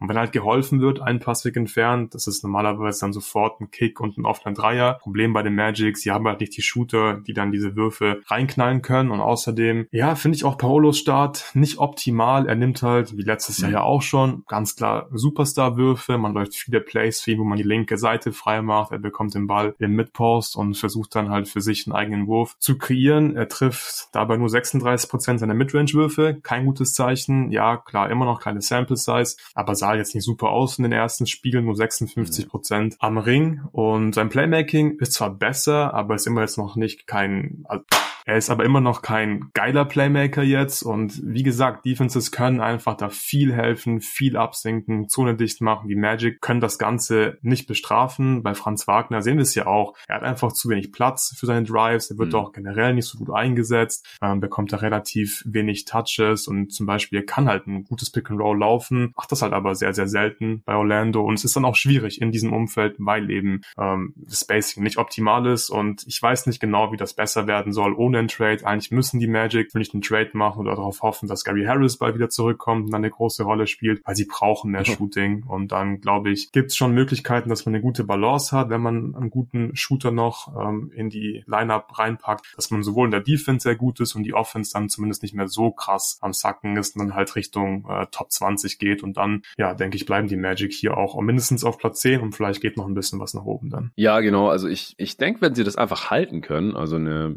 sehr gute Defense und ich denke auch, dass sie halt leider diese sehr schlechte Offense mehr oder weniger halten werden. Es sei denn, wie gesagt, Manuel Carter spielt ein bisschen anders, wenn er von seiner Handverletzung zurückkehrt oder auch Franz Wagner, da haben wir auch gleich noch eine Frage zu, trifft den Korb ein bisschen besser. Also offensiv haben sie schon auch noch Upside oder es kommt dann halt doch der Trade. Das weiß ich jetzt nicht, wie scharf die Franchise da jetzt schon drauf ist, dass sie dieses Jahr dann schon irgendwie einen Win-Now-Trade machen und so ihr Talent ein bisschen, bisschen bündeln, ein bisschen konsolidieren. Das ja teilweise jetzt auch die gerade vorhandenen Probleme noch weiter verstärkt. Äh, Jalen Sachs, ja, er trifft ein bisschen besser von, von Downtown, jetzt mit 33 Prozent, aber immer noch nicht toll, auch immer noch unter 40 Prozent aus dem Feld. Anthony Black äh, haben sie jetzt gerade gedraftet, der wird an der Dreilinie auch nicht so wirklich respektiert, kann es manchmal bestrafen, aber halt auch nicht konstant. Markel Fultz äh, ist gerade auch verletzt, noch mit einer Knieverletzung, hat die Saison noch keinen Dreier getroffen in fünf Spielen, auch nicht geil. Und wenn deine Hoffnung dann irgendwie an Gary Harris hängt, das ist dann auch ein bisschen schwierig, dass der zurückkommt und, irgendwie für Spacing sorgt. Also ja, genau. Äh,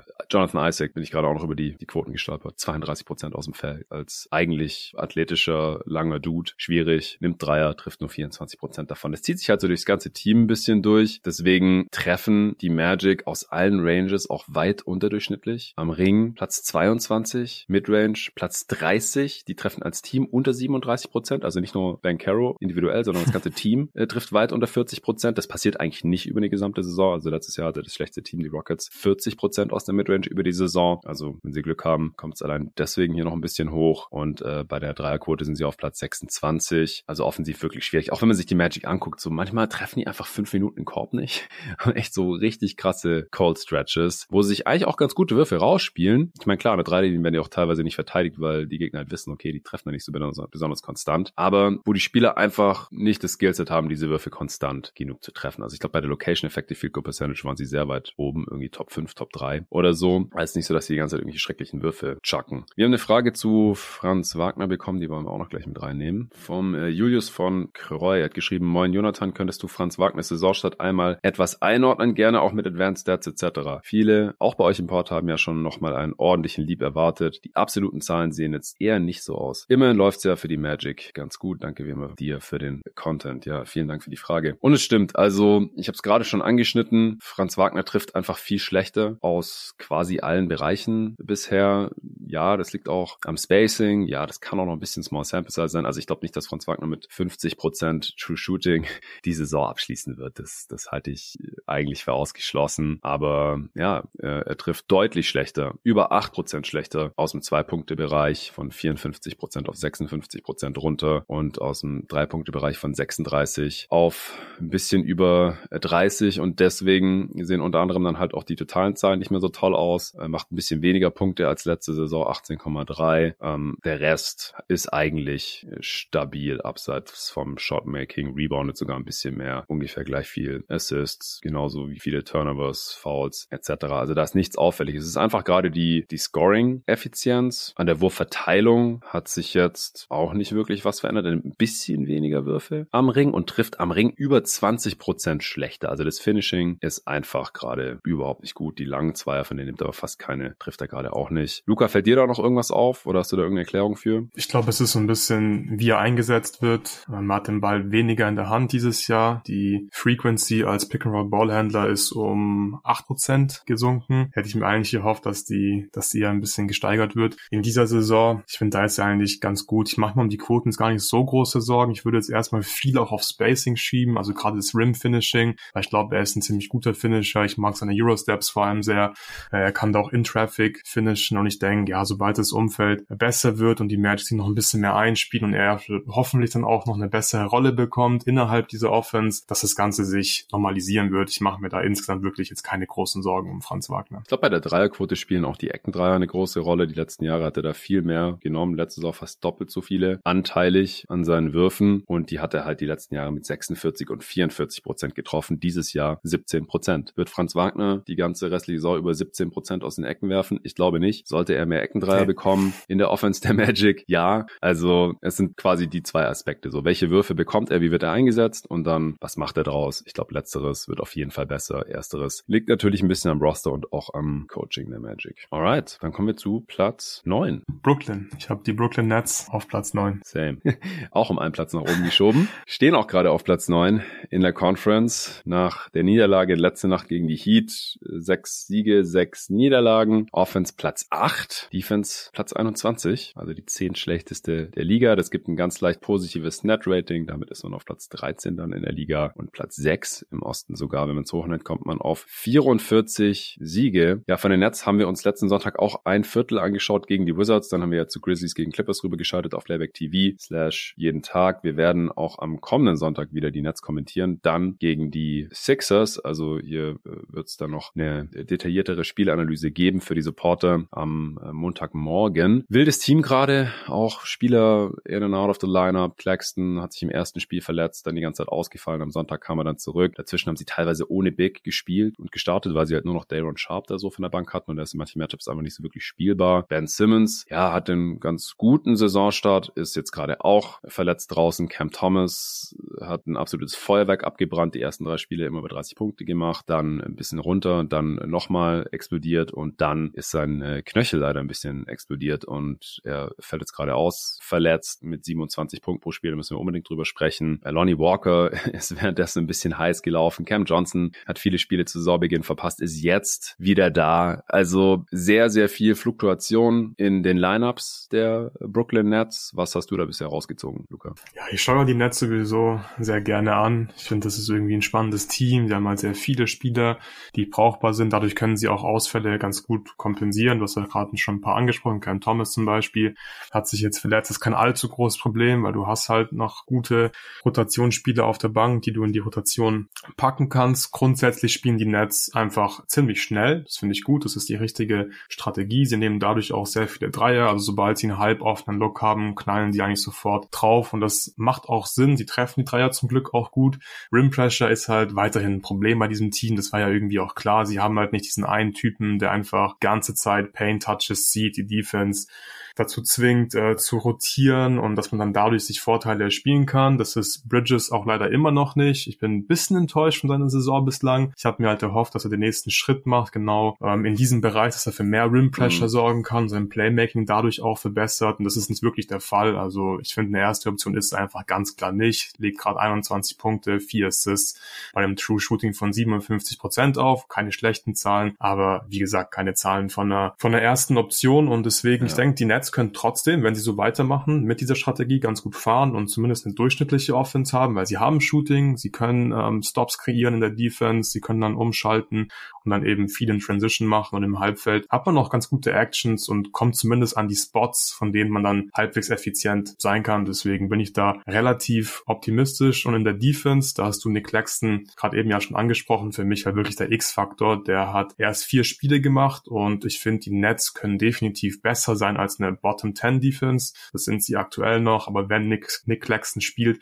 dann hat man einfach einen richtig guten Rim Protector, der auch switchen kann. Das wird man auch merken. Kleine Sample Size wenn Nick Claxton gespielt hat in den ersten vier Spielen, plus 3,9 Net Rating mit ihm auf dem Feld und dann war die Defense im 67. Percentile und ich glaube schon, dass das eine durchschnittliche Defense sein kann mit ihm. Ja, ich glaube auch, also die Defense war einfach ein bisschen schwierig ohne, ohne Nick Claxton da in der Mitte, wie gesagt, äh, und dann halt auch noch ohne Ben Simmons, auch wenn sein statistischer Impact auf die Defense jetzt so gar nicht da ist bisher, also in den Nets mit ihm waren sie 13 Punkte schlechter insgesamt und 8 Punkte schlechter in der Defense, in der Offense natürlich sowieso schlechter um 5 Punkte, aber das, das hat schon irgendwie Sinn gemacht, wenn man sich das angeschaut hat, äh, gerade diese Spiele, dass die Nets äh, einfach nicht so wirklich konstant irgendwen stoppen können, weil Perimeter Defense hat halt nur begrenzt Einfluss und wenn dahinter halt niemand den Laden zusammenhalten kann, dann äh, ja, kassierst du halt immer wieder einfache Würfe. Und offensiv weiß ich aber nicht, also ich fand's halt, man hat auf der anderen Seite auch gesehen, dass die Nets einfach unfassbar schwer zu verteidigen sind, wenn sie die ganze Zeit Five-Out spielen. Also dass halt früher oder später dann immer ein halbwegs offener Look von Downtown rausgekommen. Sie haben, haben einfach viele Spieler. Sie sind dann da mit äh, Finney Smith auf der 5 aufgelaufen. Viele Spieler, die werfen können und äh, hinten halt solide genug ihre Position verteidigen können. Da fand ich es dann nur schwierig, als Cam Thomas ausgefallen ist, weil du dann halt in der Halfcourt, im Halfcourt nicht mehr genug Creation of the Dribble hattest. Also Spencer Dinwiddie macht das diese Saison einfach irgendwie weniger als letzte Saison. Ich weiß nicht so genau wieso. Michael Bridges hast du gerade schon angesprochen, ist immer noch nicht so hundertprozentig sein Ding. Ähm, Lonnie Walker ist auch in erster Linie ein Scorer. Ben Simmons macht, wie gesagt, im Halbfeld sowieso nicht so viel. Ross O'Neill und Dorian Finney-Smith sollten den Ball lieber nicht dribbeln. Cam Johnson auch lieber nicht. Und dann war das in der Offense halt teilweise schon relativ statisch. Ja, Five Out, hast du unfassbar viel Platz in der Mitte immer gehabt. Du hast dann immer irgendwie zumindest mal so einen halboffenen Dreier rausspielen können, aber dann warst du halt auch sehr, sehr abhängig davon, ob die Dinge reingefallen sind. Ähm, und jetzt mit Nick Claxton in der Preview, da hatte ich ja auch mit Pascal viel drüber gesprochen, dass es ein schwieriger Fit ist mit Ben Simmons. Das haben wir bisher halt so gut wie gar nicht gesehen. Da habe ich dann nach wie vor so ein bisschen meine Zweifel. Also lange Rede, kurzer Sinn. Ich kann mir vorstellen, dass man mit Claxton und vor allem auch wenn Simmons dann wieder da ist, dass man äh, da offensiv aus der Top 10 rausfallen könnte und dafür dann äh, defensiv besser ist als bisher halt diese Bottom 10. Ja, ich würde sogar sagen, dass man ziemlich sicher aus der Top 10 rausfällt in der Offense, aber trotzdem noch eine durchschnittliche Offense vielleicht ein bisschen besser als nur durchschnittlich aufs Parkett stellen kann. Dann hat man eine ganz gute Balance, finde ich, aus Defense und Offense. Klar, du musst Simmons und Claxton im Prinzip äh, die ganze Zeit staggern, die können nicht gemeinsam spielen. Aber man hat einfach viele Optionen und man kann immer gute Lineups aufs Feld stellen, die an beiden Enden des Feldes funktionieren können. Ja, ich möchte noch ganz gerne über, über zwei Dudes sprechen und, und ihren Output bisher am offensiven Ende des Feldes. Der eine ist natürlich Cam Thomas. Also ich hau's nochmal kurz raus in acht Spielen, sieben davon als Starter, 32 Minuten pro Spiel hatte der Dude produziert, äh, fast 27 Punkte pro Spiel, vier Rebounds und zwei Assists und das war noch nicht mal Hot Shooting. Der hat nur 32 Prozent seiner Dreier getroffen. Äh, also es war dann schon Hot Shooting, aber halt nicht von Downtown, sondern eher aus der Midrange. Irgendwo habe ich auch schon die Frage bekommen, ich weiß gerade nicht mehr, ich glaube für die Answering Machine war es nicht. Ich glaube, das war bei Playback im Chat. Was glaubst du, wie viele Punkte pro Spiel Cam Thomas am Ende der Saison haben könnte? Ja, sehr gute Frage. Ich glaube, er wird viele Punkte haben pro Spiel am Ende der Saison. Also klar, diese 26,5 wird er jetzt nicht halten, aber ich sag, er wird äh, 22,5 auflegen am Ende der Saison. Uh, also auf jeden Fall über 20. Ja. Krass. Ich, ich glaube, das wird eher unter 20 gehen, was schon eine krasse Steigerung wäre, weil davor hat er äh, 8,5 und 10,6 gehabt in seiner bisherigen Karriere. Er hat aber auch nur so 18 und 17 Minuten pro Spiel gespielt. Ich glaube halt, dass seine Minuten ein bisschen runtergehen. Er hat ja auch sehr viel gespielt, weil Cam Johnson verletzt draußen war und ich bin mir halt nicht sicher, ob die Minuten da noch in der Form da sein werden. Also ich glaube, dass seine Minutenanzahl auch eher Richtung 25 pro Spiel runtergehen könnte. Ich glaube auch, dass er wahrscheinlich eher wieder von der Bank kommen sollte, weil er ist halt, er ist halt einfach ein Gunner. Also er, er kommt rein und macht Punkte. Das ist für mich halt einfach immer noch ein prädestiniertes Sixth-Man-Skillset. Und wenn er dann auch immer noch über 20 machen würde im Schnitt, dann, dann fände ich das schon extrem krass. Also ich glaube, die Rolle wird einfach ein bisschen kleiner werden und dann. Das ist natürlich der, der Knackpunkt. Was ist die Rolle?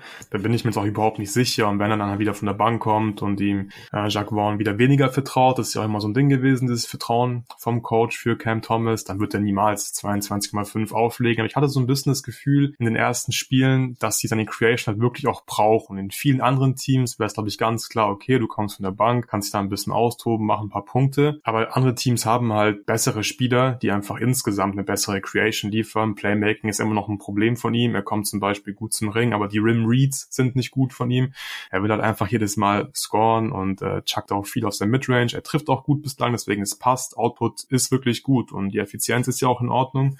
Bislang, wenn er das halten kann, dann wäre das halt ein wichtiges Element, glaube ich, für Brooklyn. Und dann kann er die Zahlen auflegen, weil sie brauchen es von ihm halt einfach. Ich weiß nicht, wie hot der Take ist, aber ich glaube, dass die Nets halt selber einen besseren Spieler haben. Das ist der andere, über den ich sprechen möchte und das ist Lonnie Walker the Fourth. Der macht bisher in unter 22 Minuten pro Spiel, also 10 weniger im Schnitt in seinen elf Spielen als äh, Cam Thomas. 16 Punkte pro Spiel. Also der ist relativ nah dran an einem Punkt pro Minute. Dazu drei Rebounds, zwei Assists. Der trifft seine Dreier, also der nimmt sie und trifft sie sehr gut. 44 Prozent bei fast 12 Attempts auf 100 Possessions. Der muss ganz anders verteidigt werden als Cam Thomas. Dreier sind natürlich auch immer noch effizienter als Zweier, deswegen ist er auch insgesamt ein bisschen effizienter als Cam Thomas mit einem 119er Offensivrating. Ich halte Lonnie Walker für den besseren Defender als Cam Thomas und für den besseren Playmaker und wie gesagt für den besseren Shooter. Also ich, ich finde, dass Lonnie Walker einfach Cam Thomas in nicht so viel nachsteht und eigentlich besser ist. Macht auch fast genauso viele Punkte auf 100 Possessions. Also ich denke, dass Lonnie Walker eigentlich auch ein paar Minuten von Cam Thomas bekommen sollte. Und ich kann mir halt auch vorstellen, dass äh, Jacques Vaughn das erkennt. Es läuft auch für die Nets statistisch gesehen viel besser, wenn Lonnie Walker auf dem Feld ist. Mit Cam Thomas sind sie schlechter, als wenn er nicht spielt. Trotz allem, trotz seiner Punkte-Explosion bisher in dieser Saison. Und mit Lonnie Walker sind sie viel besser, wenn er auf dem Feld ist. Klar, Small Sample Size sowieso. Aber das passt für mich halt total ins Bild. Ja, ich bin ein bisschen Lonnie Walker Fanboy nach wie vor. Aber ich würde mich nicht wundern, wenn Cam Thomas im Laufe der Saison auch Minuten an Lonnie Walker verliert. Ja, will ich nicht ausschließen. Bei Lonnie Walker äh, fühlt sich das ein bisschen mehr nach Hot Shooting an als bei Cam Thomas. Er legt halt überall Career Highs auf, gerade am Ring, in der Midrange, gerade auch bei den Dreiern, die 44 Prozent. Ja, den traue ich noch überhaupt nicht.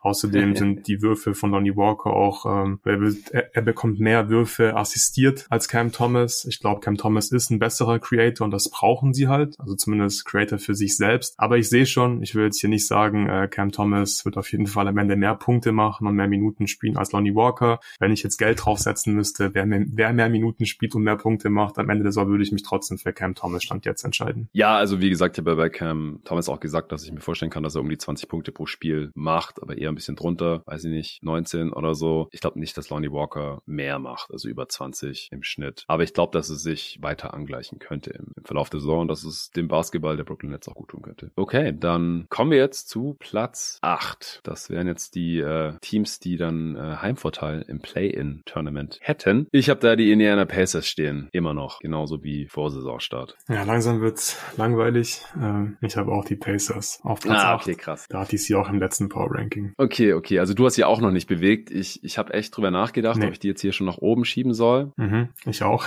Aber habe mich dann letztendlich dagegen entschieden. ich meine, sie stehen gerade auf Platz 4 im Osten in der Tabelle mit äh, sieben Siegen bei vier Niederlagen. Beste Offense der Liga. Torben und David haben in der letzten öffentlichen Folge ja auch ausführlich über sie gesprochen. Das ist jetzt das erste Team mit einer Top 4 Offense. Hier heute im Ranking. Das liegt daran, dass sie halt auch eine Flop 4 Defense haben. Platz 27. Deswegen ist das Net Rating auch nur plus 3. Das ist ein bisschen enttäuschend, wenn man die beste Offense der Liga hat natürlich. Insgesamt ist es das zehntbeste Net Rating der Liga. Das fünftbeste im Osten. Und wenn man zu hoch nennt, käme man auf 48 Siege. Ich kann mir vorstellen, dass die Passes 48 holen. Das geht dann eher so Richtung Best Case. Aber ich kann mir halt auch vorstellen, dass es ein paar weniger werden. Und dann landet man wahrscheinlich eher auf Platz 8. Und wie gesagt, die Top 7 im Osten, die ist für mich gerade relativ klar. Die Pacers können da reinstoßen, können vielleicht auch das Play-In vermeiden. Aber Stand jetzt rechne ich noch nicht damit. Es läuft ein bisschen besser, als ich vor der Saison erwartet hätte. Aber jetzt halt auch nicht so unfassbar unterm Strich, dass ich sie ja schon bewegen wollte. Wieso hast du sie auf 8 gelassen? Ja, weil ich Angst hatte, äh, die Heat runterzuschieben. Deswegen habe ich die Pacers auf 8 gelassen. Ich möchte nicht mehr so oft an Miami zweifeln. Ich habe wirklich drüber nachgedacht, die Pacers äh, auf sieben zu schieben. Ich hatte sie auch heute Morgen nochmal zwischenzeitlich auf sieben. Ich finde bei Indiana, sobald Halliburton halt mal ein paar Spiele ausfallen sollte, dann könnte es düster aussehen. Er ist einfach so gut. Er führt dieses Team im Alleingang im Prinzip zu einer Top-Offense. Und ja, ich glaube, wenn dieser Motor fehlt, dann wird es ja relativ schnell dünn in der Offensive. In der Defense sind sie eh schon nicht gut. Da kann man auch den Case machen, sobald Miles Turner mal ausfallen sollte, wird es dann noch schlechter laufen. Mhm. Das heißt, ja, einzelne Spieler sind da, glaube ich, einfach wichtiger als zum Beispiel bei Miami. Ich glaube, die können halt einen Ausfall von Jimmy Butler besser kompensieren. Das ist ja auch schon äh, gewohnt aus der Vergangenheit, dass Jimmy mal ein paar Spiele aussetzt.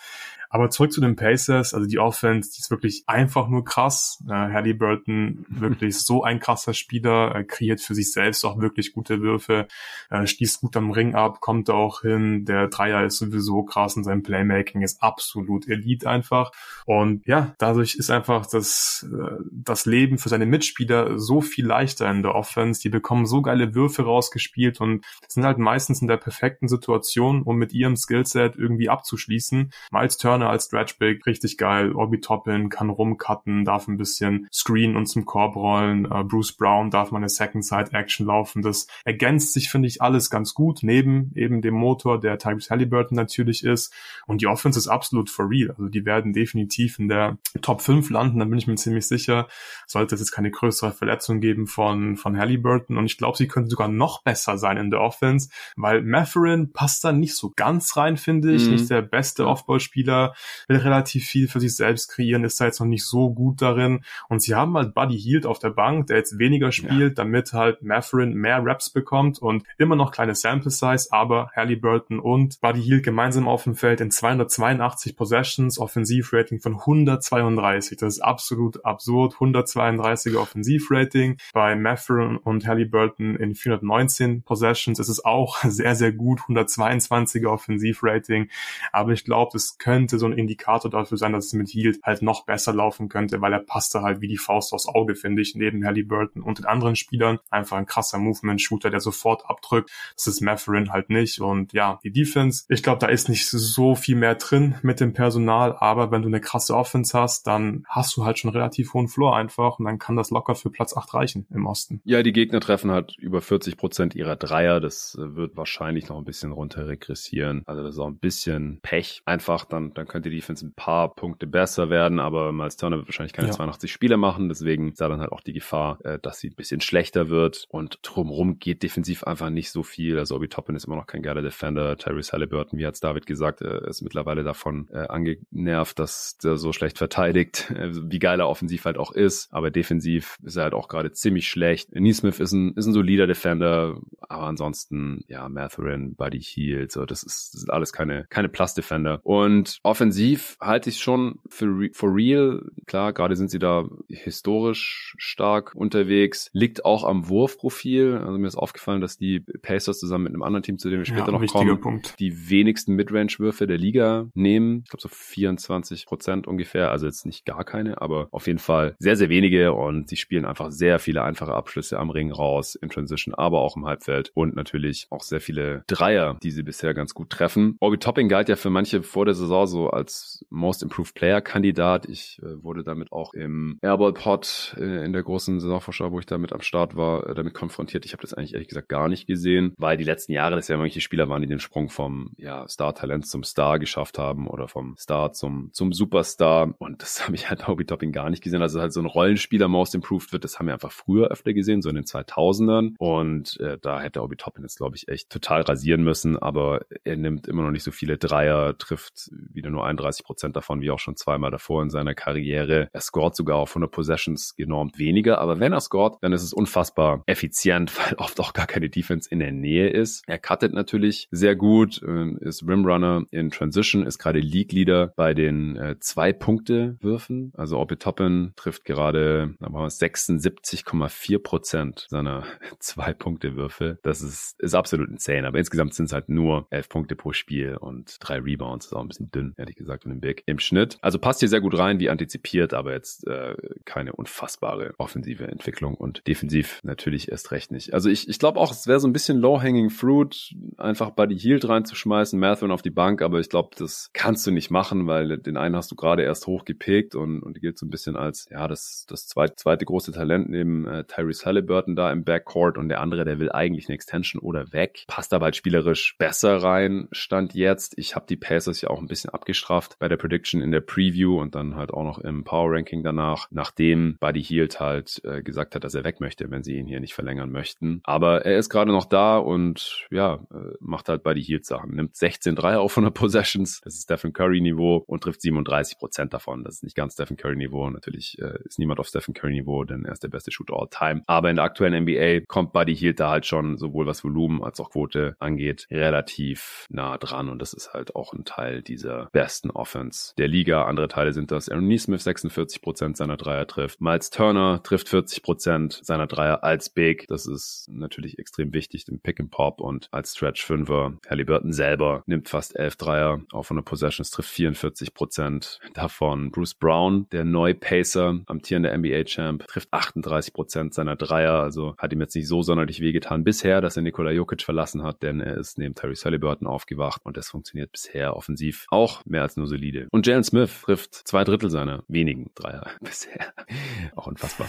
Okay, hast du noch was zu den Pacers? Ansonsten können wir weiterkommen. Nee, wir Platz können weitermachen. Sieben, du hast gerade schon angeteasert, dass du da die Miami Heat hast, wenn ich es richtig verstanden habe. Ich habe da nicht die Miami Heat. Ich habe da meinen Free Faller dieses Power Rankings, wenn man so will. Also da ist das Team, das bei mir am meisten abgestürzt ist, um fünf Plätze. Ich werde gleich uh. enthüllen, welches Team das ist. Direkt nach der Werbung für Kicks.com. Was für ein Cliffhanger, oder? Habe ich alle so geplant. Ja. Äh, Kicks.com, einer meiner absoluten Lieblingssponsoren, ist, ist zurück hier im Boot, pünktlich zum Start der Black Week. Ihr bekommt grundsätzlich unter dem neuen Link, Vorsicht, den findet ihr immer auch in der Podcast-Beschreibung. Der neue Link lautet kickz.com slash partner slash jeden Tag NBA ausgeschrieben. Unter diesem Link bekommt ihr immer 10% auf Basketball-Sachen, also Jerseys, Sneakers, Basketballe. Alles, was man so gebrauchen kann als aktiver oder passiver Basketballer. Und zusätzlich bekommt ihr jetzt gerade auf kicks.com, also nicht zusätzlich, aber darüber hinaus, 25% auf quasi das gesamte Sortiment. Natürlich, wie sind da so zwei, drei Sachen ausgenommen, aber auf kicks.com ist jetzt ab sofort 25% Rabatt angesagt auf so gut wie alles, was man da kaufen kann. Also gerne über meinen Link dahin gehen, kicks.com slash partner slash jeden Tag NBA und 25% abgreifen. Wie gesagt, 10% bekommt ihr jederzeit auf Basketball-Stuff, der noch nicht anderweitig reduziert ist. So, schauen wir noch mal rein. Was gibt's denn gerade Feines? Zum Beispiel bei den Jerseys. Oh, hier, Franz Wagner, schwarzes Jersey, Magic mit Pinstripes. Kostet jetzt gerade nur 74,92 Euro statt 104,99. Wer eher Bock auf Retro hat, findet auch ein Retro schwarzes Orlando Magic Jersey mit Pinstripes. Bitte Nummer 1 von äh, Penny Hardaway kostet gerade nur 80,92 Euro statt 114,90 Euro von Mitchell and Nass. Was haben wir noch? Hier noch ein Klassiker Gary Payton Sonics Jersey sticht mir ins Auge für 80,92 Euro. Das grüne, rotes Dennis Rodman Bulls Jersey auch für 18,92. Wer Bock auf Nationalmannschaftstrikots hat, wird auch fündig. Äh, Janis Griechenland Jersey, das äh, schwarze mit den blau-weißen Streifen, auch schick, nur 58,42 Euro. Ah, ich sehe gerade noch ein Retro-Jersey, das ich selber auch besitze. Das schwarze Steve Nash mit dem Sunburst aus den 90ern kostet auch nur 80,92 Euro.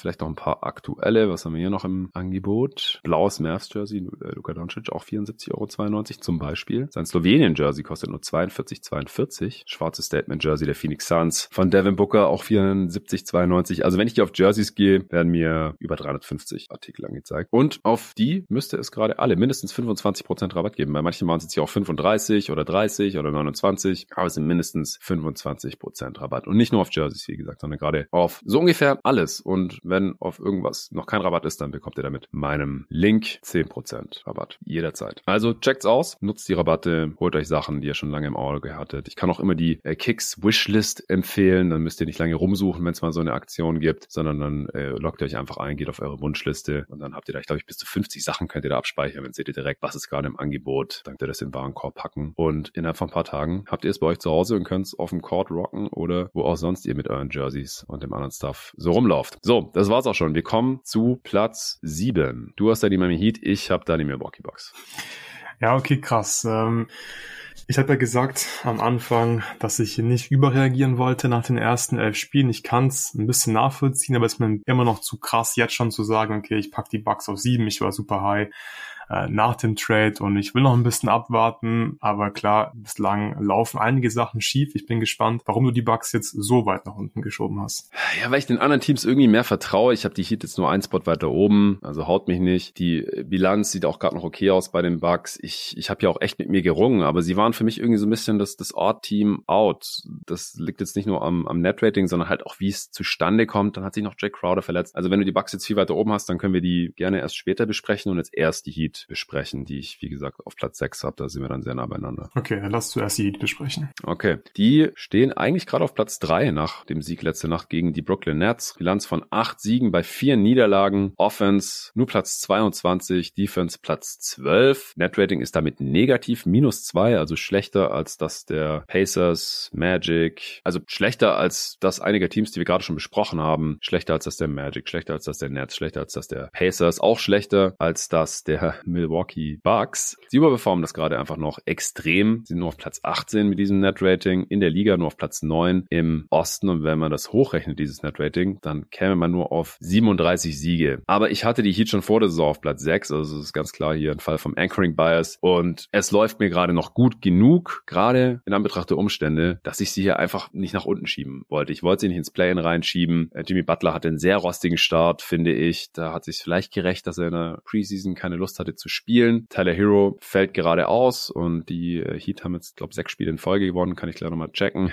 Äh, Kyle Lowry sieht alt aus, ja. Aber Bam Adebayo, der hat einen Schritt nach vorne gemacht. Jaime Hackes äh, nutzt seine Minuten sehr, sehr gut. Also, wie gesagt, unterm Strich war das mir gut genug, sieht es mir gerade noch gut genug aus. Und sie haben halt auch schon acht Siege, dass ich sie hier auf Platz sechs belassen wollte. Hast, hast du die Heat jetzt ein bisschen nach unten geschoben oder hattest du die auch schon vorher auf sieben? Ich weiß gar nicht mehr. Nee, ich, ja, ich hatte sie auch schon auf Platz sieben und ich habe keine Ahnung, okay. was mit diesem Team machen soll. Du hast die Stats ja schon rausgehauen. Ist komisch, dass sie ein negatives Net-Rating haben und auch nicht nur knapp, sondern minus 1,5. Sie haben auch wenig gute Teams geschlagen, also so die einzigen Quality-Wins in Anführungszeichen haben die Lakers geschlagen, die Hawks und die Nets. Ansonsten, ja, viele, viele schlechte Teams, Hornets, Wizards, Spurs. Gegen die Celtics hat man verloren, gegen die Timberwolves hat man verloren. Und deswegen, ja, schwierig einzuschätzen, wie gut die Heat tatsächlich sind. Aber es ist schon mal gut, dass sie jetzt ein paar Spiele gewinnen konnten und 8 und 4 stehen nach den ersten zwölf Spielen. Bam, finde es gut, dass du angesprochen hast, gefällt mir auch richtig gut bislang, ist aggressiver als sonst. Das ja. ist sehr wichtig für dieses Team, weil Jimmy chillt einfach in der Regular Season. Der kommt zwar jetzt immer besser in Fahrt. Du hast ja schon gesagt, der Start war ein bisschen rostig von ihm, aber Bam legt 23 Punkte auf, nimmt vor allem auch mehr Midrange-Würfe. Dreier leider immer noch nicht, aber dafür ist er aggressiver aus der Midrange. Und das ist wichtig, dass er bestrafen kann, wenn die Defense absinkt. Er trifft 43 Prozent von diesen elf Midrange-Versuchen, die er pro Spiel nimmt. Das ist Career High, also in, ähm, in den Versuchen. Percentage war schon mal besser. Aber es ist gut, dass er aggressiv ist offensiv. Es ist ein Rotationsspieler, das ist sehr wichtig. Haywood Highsmith gefällt mir zum Beispiel auch ganz gut. Deswegen, ich weiß einfach nicht, was ich mit dem Heat machen soll. Einerseits laufen einige Sachen gut. Ich denke mir, ja, das sind die Heat. Klar, die spielen halt irgendwie guten Basketball und gewinnen. Auf der anderen Seite läuft auch noch nicht alles perfekt bei Miami. Jimmy kann noch viel besser spielen. Ähm, mal gucken, wie sie dann wieder spielen, wenn Hero zurückkommt. Deswegen belasse ich sie erstmal auf Platz 7 und ich denke, beim nächsten Power Ranking Update wissen wir dann schon eher, in welche welche Richtung es dann gehen wird bei Miami und wie real das Ganze ist bislang. Also ich glaube, dass wir auch beim letzten Power Ranking Update noch nicht wissen, in welche Richtung es für Miami geht und wie real das Ganze ist. Das sehen wir dann wahrscheinlich erst wieder. Ah, wir wissen es dann in erst den, in den, in den, in den Conference Finals, oder? Ja, oder in den Finals. Wir werden sehen. Ja. Aber ich, ich sehe unterm Strich halt eher, eher positive Anzeichen, muss ich sagen. Also mhm. ja, wie gesagt, das Netrating ist, ist hässlich und die Spiele waren es teilweise auch. Wir haben halt übrigens, ich glaube, gegen die Spurs war, ich habe schon relativ viel gesehen, äh, da hatte, da stand einfach frei, up top, wurde einfach nicht verteidigt, wie meistens, hat den Dreier einfach mal genommen und getroffen. Ich habe gedacht, so, warum nicht öfter? So, so, wieso ist es dein einziger Dreier in dieser Saison? Also das war eins von zwei bisher. Ich, ich verstehe es nicht. Äh, ich ich habe gehofft, so ja, vielleicht äh, macht er das jetzt öfter. Wie gesagt, er hat seitdem nicht mehr gemacht. Aber aus der Midrange vor allem. Also das, das war in den Playoffs auch gegen die Nuggets teilweise ja schon traurig, wie er sich dann schon nicht mehr getraut hatte, aus der Midrange ja. zu werfen. Oder wenn, dann war das irgendwie so ein bisschen zögerlich und oder überhastet und hatte da rumgebrickt. Dieses Jahr ist er da total automatic, hat einen geilen Touch und ja, hat einfach einen, einen sehr, sehr geilen Saisonstart beim Adebayo. Ich habe da vorhin auch eine, eine witzige Statistik zugesehen ähm, beim Daily Dunks von, von Dan Feldman. Adebayo hat 37 Prozent seiner Würfe aus 10 bis 16 Fuß Entfernung genommen bisher. 37 Prozent. Mhm. Also mehr als jeden dritten aus der, aus der kurzen Midrange, wenn man so will. Das ist mit großem Abstand vor dem Spieler, der die zweitmeisten Würfe aus der Range nimmt. Das ist Killian Hayes. Also Killian Hayes Go-To-Wurf ist auch so ein Fadeaway aus der kurzen Midrange. Also kein Wunder, dass man nicht so effizient ist, weil alles andere trifft Killian Hayes halt nicht gut. Bam finisht natürlich noch sehr gut am Ring zusätzlich und zieht viele Fouls. Aber dass ein Spieler 37 Prozent seiner Würfe aus 10 bis 16 Fuß nimmt, das kommt nicht oft vor. Da gab's in diesem Jahrtausend wahrscheinlich nur so zwei andere, weil Dan Feldman hat hier aufgelistet, die letzten Spieler, die so viele Würfe aus dieser Range genommen haben, waren Sean Livingston, Sean Livingston, Sean Livingston, Sean Livingston und Sean Livingston. Und davor waren es Elton Brand, Elton Brand, Elton Brand, Sean Livingston, Elton Brand und Elton Brand.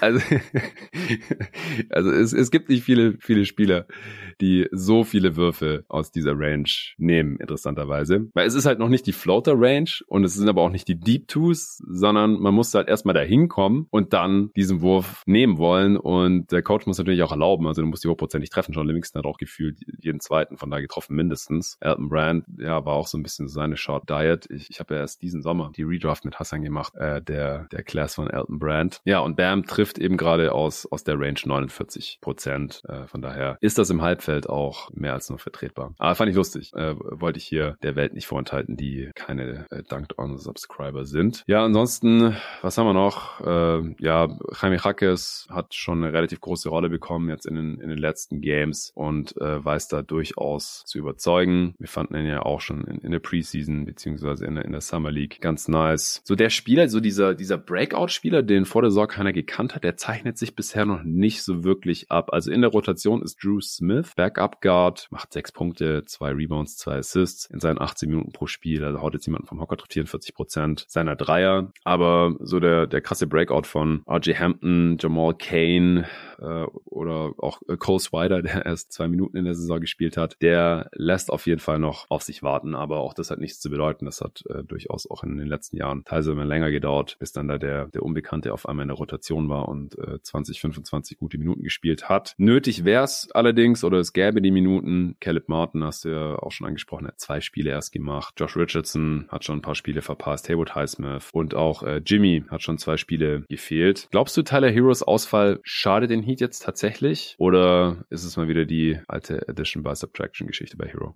Ja, ich weiß es nicht. Also gerade in der Regular Season, glaube ich, kann man, kann man so seine Creation schon ganz gut gebrauchen, weil Jimmy einfach nicht ultra aggressiv ist. Und ich glaube, du kannst ihn halt auch besser verstecken in der Regular Season. Deswegen, ich würde jetzt nicht sagen, dass es ein Plus ist, wenn er nicht spielt. Ähm, aber er ist auch kein dickes Plus, wenn er spielt, weil er einfach nicht der beste Playmaker ist. Er liefert wenig Rim Pressure. Es sind halt viele Pull-Up-Dreier, viele Midrange-Geschichten, die er da macht in der Offense. In der Defense ist er halt ein Minus. Deswegen, ja, keine Ahnung. Ich glaube, er ist schon brauchbar in der Regular Season, aber er tut jetzt auch nicht komplett weh, weil dann kommen halt Spieler rein und bekommen mehr Minuten, die äh, defensiv besser sind und die offensiv ja ihre, ihr Ding einfach machen, die natürlich nicht so viel kreieren können wie Hero, den Ball gut laufen lassen, auf den Dreier nehmen, viermal einen Cut laufen und so weiter. Davon haben die Heat ja ein paar Spieler. Deswegen schwierige Frage. Wie siehst du es denn? Ja, also mein erster Instinkt war auch, also offensiv ist es einfach so schwierig im, im Halfcourt für die Heat, dass die da jede Creation gerade gebrauchen können. Vor allem, weil, wie gesagt, Jimmy auch einen rostigen Start hatte. Aber es läuft jetzt halt gerade auch wieder viel zu gut ohne ihn. Also, wie gesagt, die Heat mhm. haben gerade eine Winning Streak. Das, das ist kein Zufall. Ja, der, der Spielplan war jetzt nicht extrem hart. Ähm, das sind wahrscheinlich auch Teams, die sie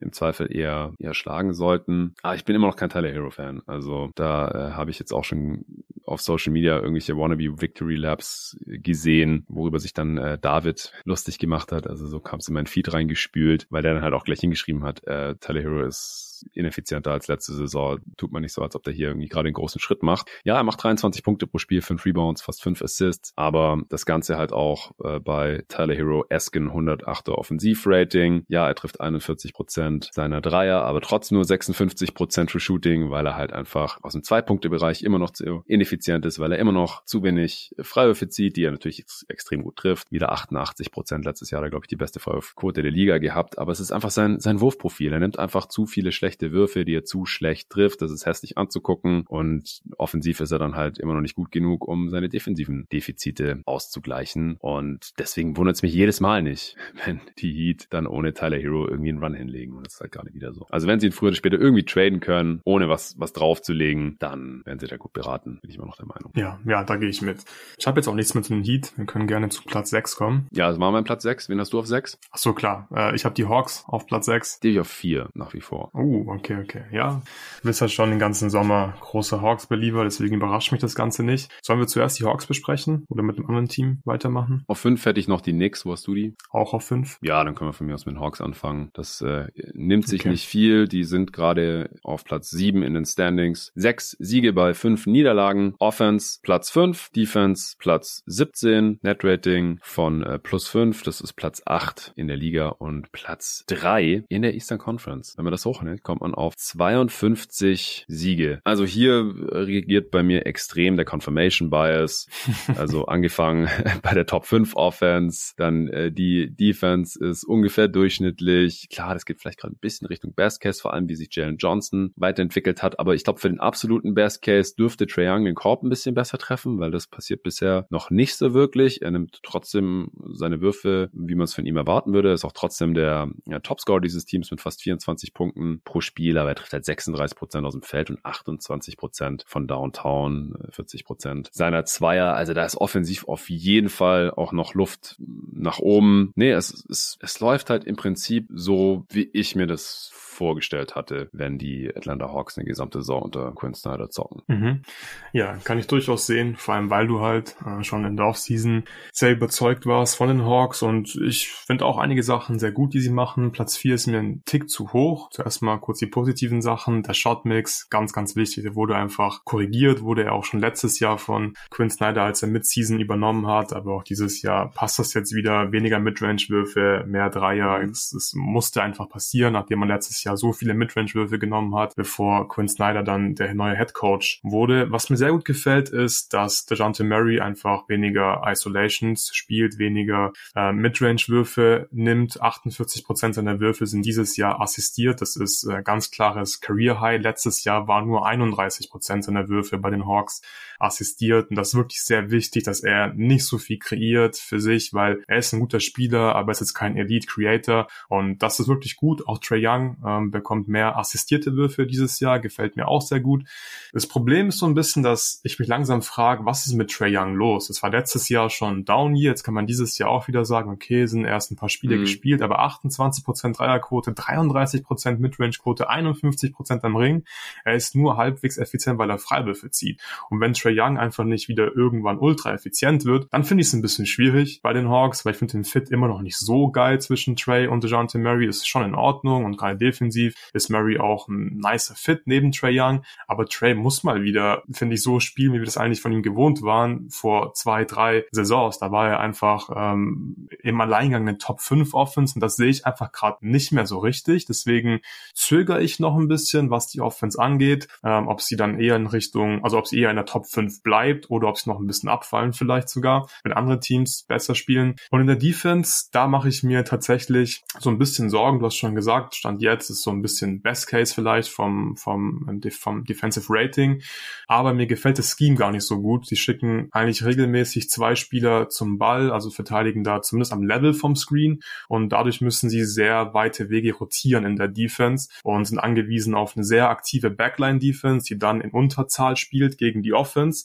Und ich glaube, du wirst mit diesem Scheme einfach Probleme haben. Sie geben jetzt auch schon die meisten Dreier ab und geben sehr viele Würfe im Ring ab. Und ich sehe nicht, wie das jetzt besser wird. Ich glaube, wird, glaub, das wird eher schlechter jetzt noch in der Defense. Und am Ende sind sie dann trotzdem ein gutes Team, wenn sie eine Top 10 Offense haben und eine Top 20 Defense. Aber ich bin ein bisschen negativer als du und habe sie deswegen auf äh, Platz 6 und nicht so hoch wie du auf Platz 4, weil einfach so ein paar Sachen mich noch stören bei den Hawks. Okay, ja, fair. Also ich, ich finde das Scheme gar nicht so schlecht, wenn du so lange Defender drin hast, wie halt Jalen Johnson, Okongwu, auch der Andre Hunter äh, ist, ist sehr lang, Capella natürlich sowieso. Ja, aber klar, wenn man viele Würfe am Ring und an der Dreilinie abgibt, das ist natürlich schlecht. dann, dann ermöglichst du deinem Gegner ja. quasi Maury Ball zu spielen. Kann mir auch vorstellen, dass Snyder das noch ein bisschen anpasst im Verlauf der Saison. Und also was Trey Young angeht, also vielleicht müssen wir uns von der Idee verabschieden, dass er ein elitärer Shooter ist. Also über die Karriere trifft er jetzt halt einfach nur 35 Prozent seiner Dreier, letzte Saison 34, diese Saison 28. Ich sage jetzt nicht, dass er auf 38 wieder hochkommt, wie er das einmal in seiner Karriere vorher gemacht hat, vor zwei Jahren. Aber ich glaube halt einfach, dass er besser als 28 Prozent seiner Dreier treffen wird. Also das sind dann ja immerhin auch nochmal 6 Prozent besser. Auch bei den Zweiern wird er wieder ein bisschen hochkommen. Ich glaube nicht, dass er nur jeden dritten Midranger trifft. Ja, am Ring war Trae Young noch nie der geilste Finisher. Das ist einfach auch physisch bedingt. Und äh, solange er da viele Freiwürfe zieht, bin ich eigentlich schon einigermaßen zufrieden damit. Aber ich glaube einfach, dass er wieder effizienter scoren wird und es wird dann automatisch der, der Offense der Hawks helfen. Also ich glaube einfach nicht, dass Trae Young auf einmal so ein schlechter Shooter geworden ist. Ich glaube, er ist nicht so gut, wie man sich das ursprünglich erhofft hatte, noch in den ersten paar Jahren vielleicht erhofft hat. Aber ich glaube einfach, dass er deutlich besser ist als das, was er gerade ist. Und ja,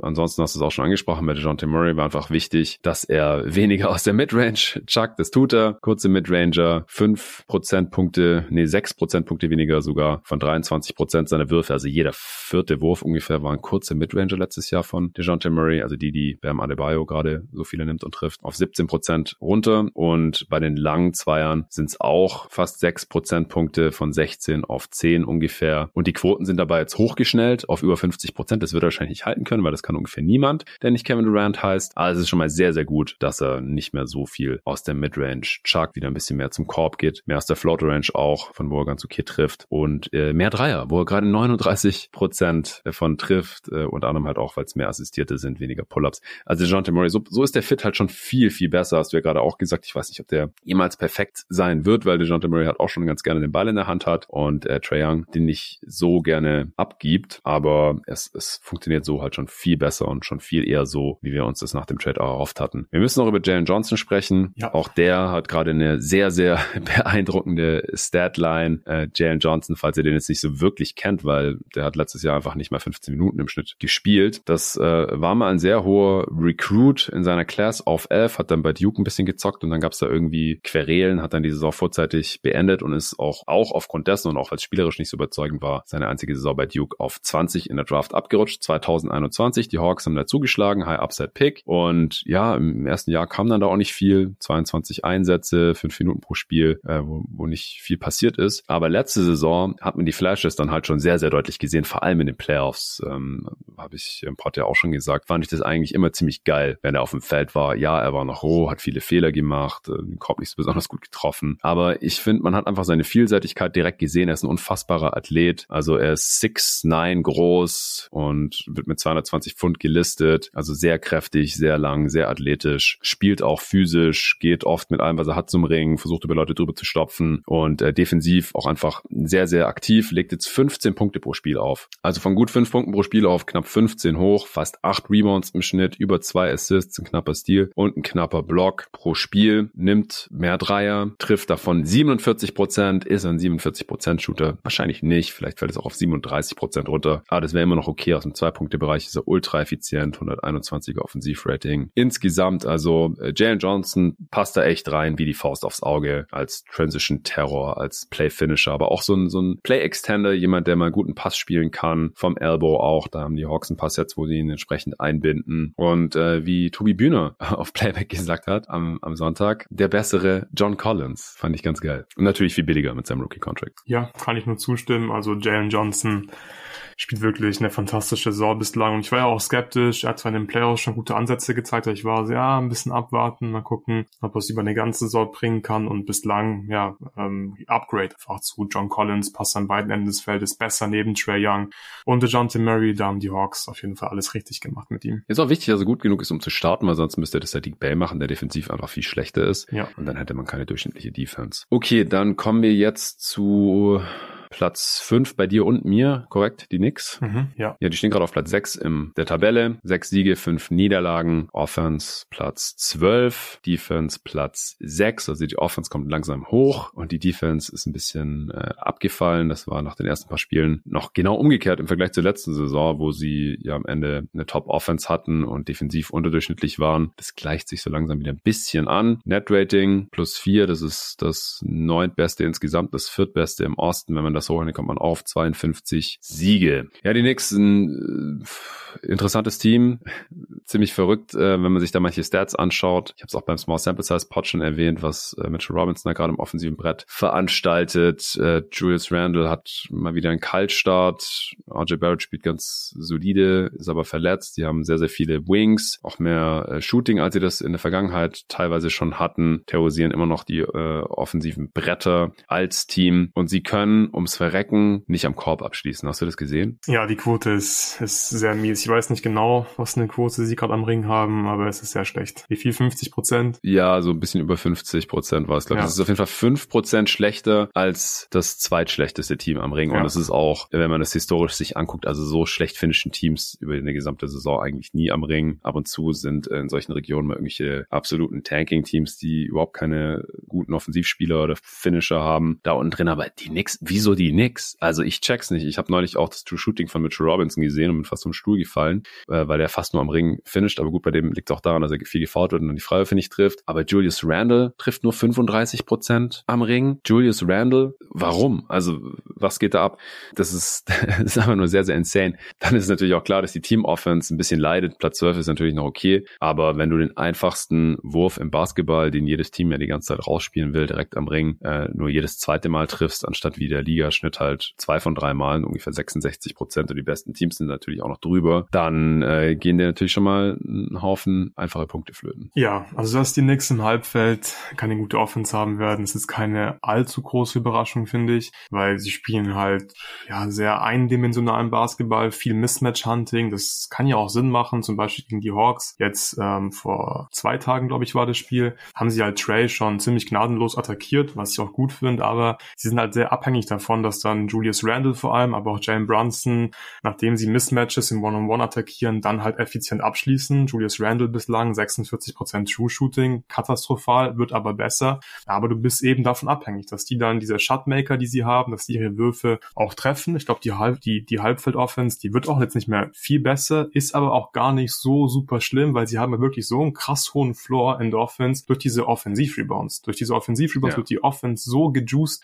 und ich glaube, ja, die können locker wieder eine Top 10 Offense haben, obwohl die Halfcourt Offense mies sein wird, obwohl sie auch, ja, relativ ideenlos da teilweise wirken, wenig Actions laufen, es ist viel Julius Randle, bitte nimm Stepback Dreier, Jalen Brunson, bitte kreier was. Finde ich jetzt nicht so ästhetisch, aber okay, es wird wahrscheinlich ziemlich gut funktionieren und, und, und in der Defense finde ich es auch ziemlich interessant, wie sie da gerade so spielen. Auch hier ist Rebounding ein sehr großer Faktor. Sie rebounden richtig gut in der Defense, sie faulen sehr wenig. Mir gefällt ihre mhm. Länge am Perimeter vor allem, da können sie ziemlich viel switchen, so Quickly zum Beispiel ist ein guter Verteidiger, die Vincenzo ist solide, sie haben Barrett, der natürlich ähm, ja, Größe und Länge mitbringt. Ich vergesse gerade noch ein paar Spieler, Grimes zum Beispiel gefällt mir auch ganz gut. Das, das passt schon und sie haben halt eine sehr gute Basis, finde ich, durch dieses Rebounding und wir faulen nicht. Aber auf der anderen Seite haben sie halt auch Probleme in der Defense. Sie lassen die drittschlechteste Percentage am Ring zu. Finde ich ein bisschen komisch, weil eigentlich haben sie ja ganz gute Bigs mit Mitchell Robinson und mit ja. Isaiah Hartenstein, der der Backup ist. Und sie lassen halt auch wieder mal sehr viele Eckendreier zu. Das ist keine gute Kombination. Sie spielen viel so High-Drop-Defense und ich finde es irgendwie komisch, dass Mitchell Robinson oft kein gutes Positioning hat. Da ist mir eigentlich in der Vergangenheit gar nicht so negativ aufgefallen, aber dieses Jahr mhm. finde ich es so oft irgendwie in der falschen Position einfach und kann dann weder den Ballhändler pressern noch den Big, den er eigentlich verteidigen muss, dann ähm, kontrollieren, dass er keinen offenen Look bekommt und die Backline-Defense sieht insgesamt auch nicht so gut aus. Dann werden oft Dump-Offs zugelassen oder Kickouts für eben offene Eckendreier.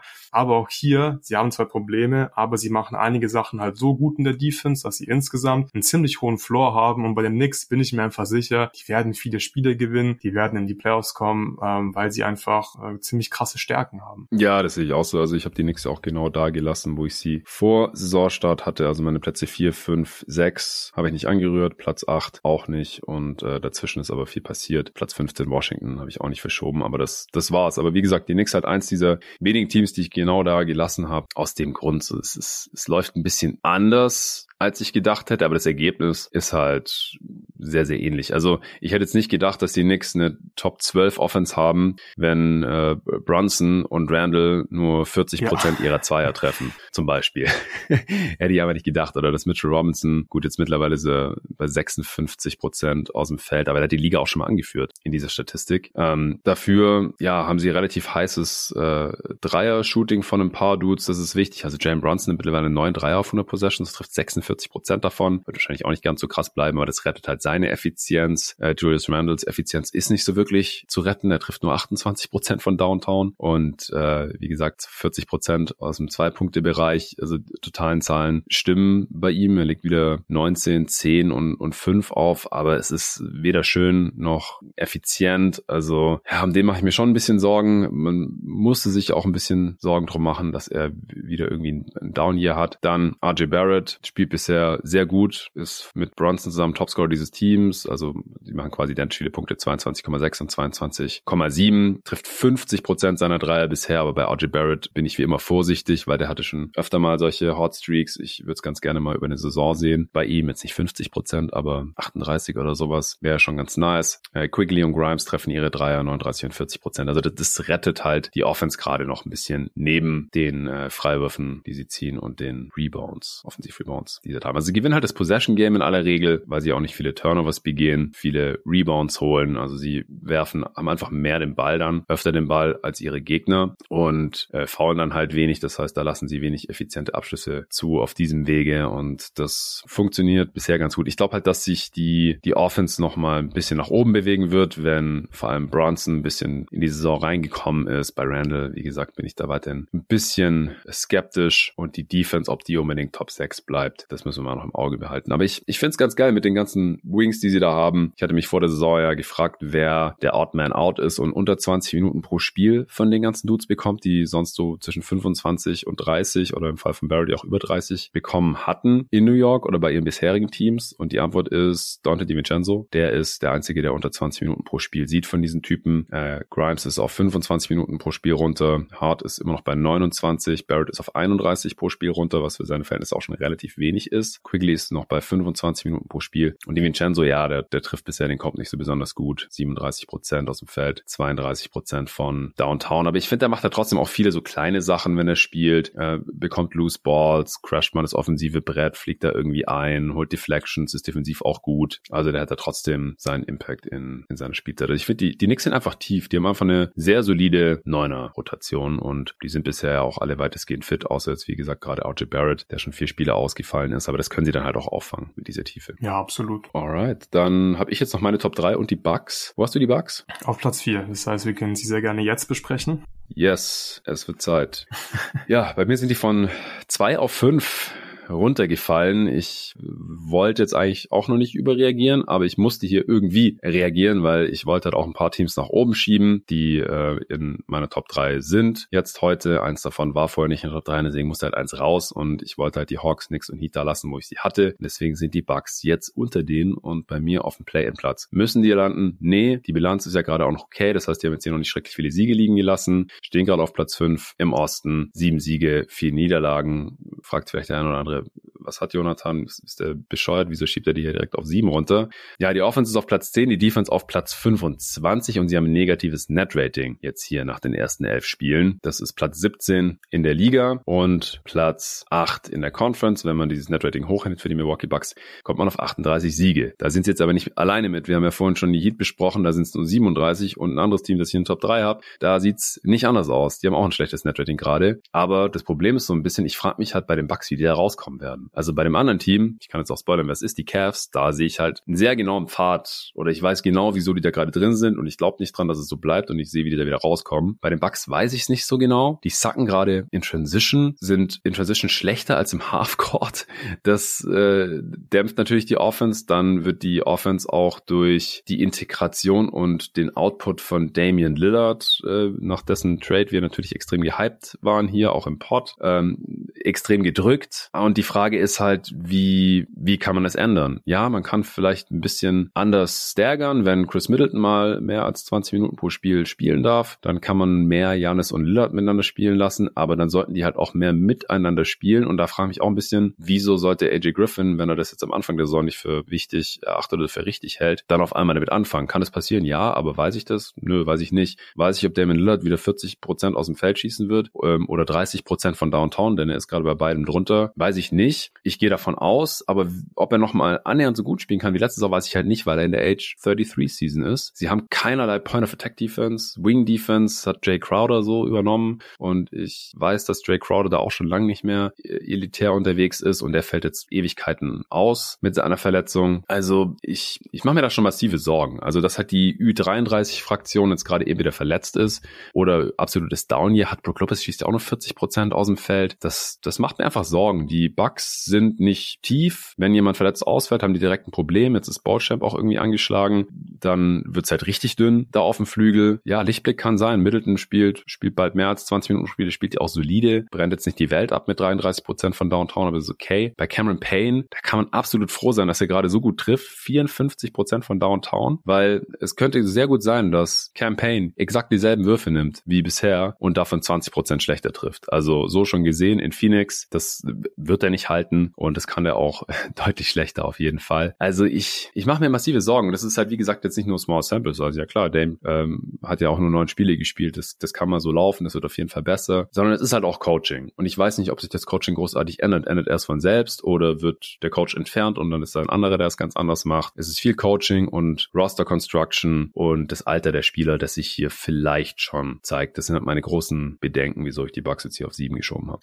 Ja, kann ich gut nachvollziehen. Das hast du gerade sehr schön ausgeführt, warum du sie auf Platz sieben geschoben hast. Im Endeffekt ähm, haben sie für mich zu viel Talent, dass ich sie jetzt schon so krass abstraft. Deswegen habe ich sie erstmal auf Platz vier geschoben. Punkt Coaching ähm, ist sehr wichtig. Das müssen wir besprechen. Gerade die Defense macht mir wirklich große Sorgen. Platz 25, klar, ist einfach nicht gut genug. Und natürlich hat dieses Team gerade nach dem Holiday Trade, du tauscht Holiday mit Dame, natürlich wirst du defensiv irgendwie schwächer sein, aber trotzdem finde ich, muss man einfach zumindest eine durchschnittliche Defense haben. Du hast immer noch Brook Lopez, du hast immer noch Janis und dann kommt halt Coaching ins Spiel. Du brauchst das passende Scheme und ich habe bei den Bucks oft den Eindruck, dass sie einfach nicht so genau wissen, was sie eigentlich machen müssen in der Defense oder was sie machen wollen, wer jetzt wohin rotieren muss, wann wollen wir stunten, wann wollen wir switchen und ja, das muss man, glaube ich, so ein bisschen aufs Coaching schieben. Nach wie viele Spiele waren es jetzt bei den Bucks? Waren es elf Spiele? Wenn das ja. immer noch äh, so schlecht aussieht, dann läuft da einfach irgendwas schief. Dribble Penetration ist ein großes Problem in der Defense. Sie haben einfach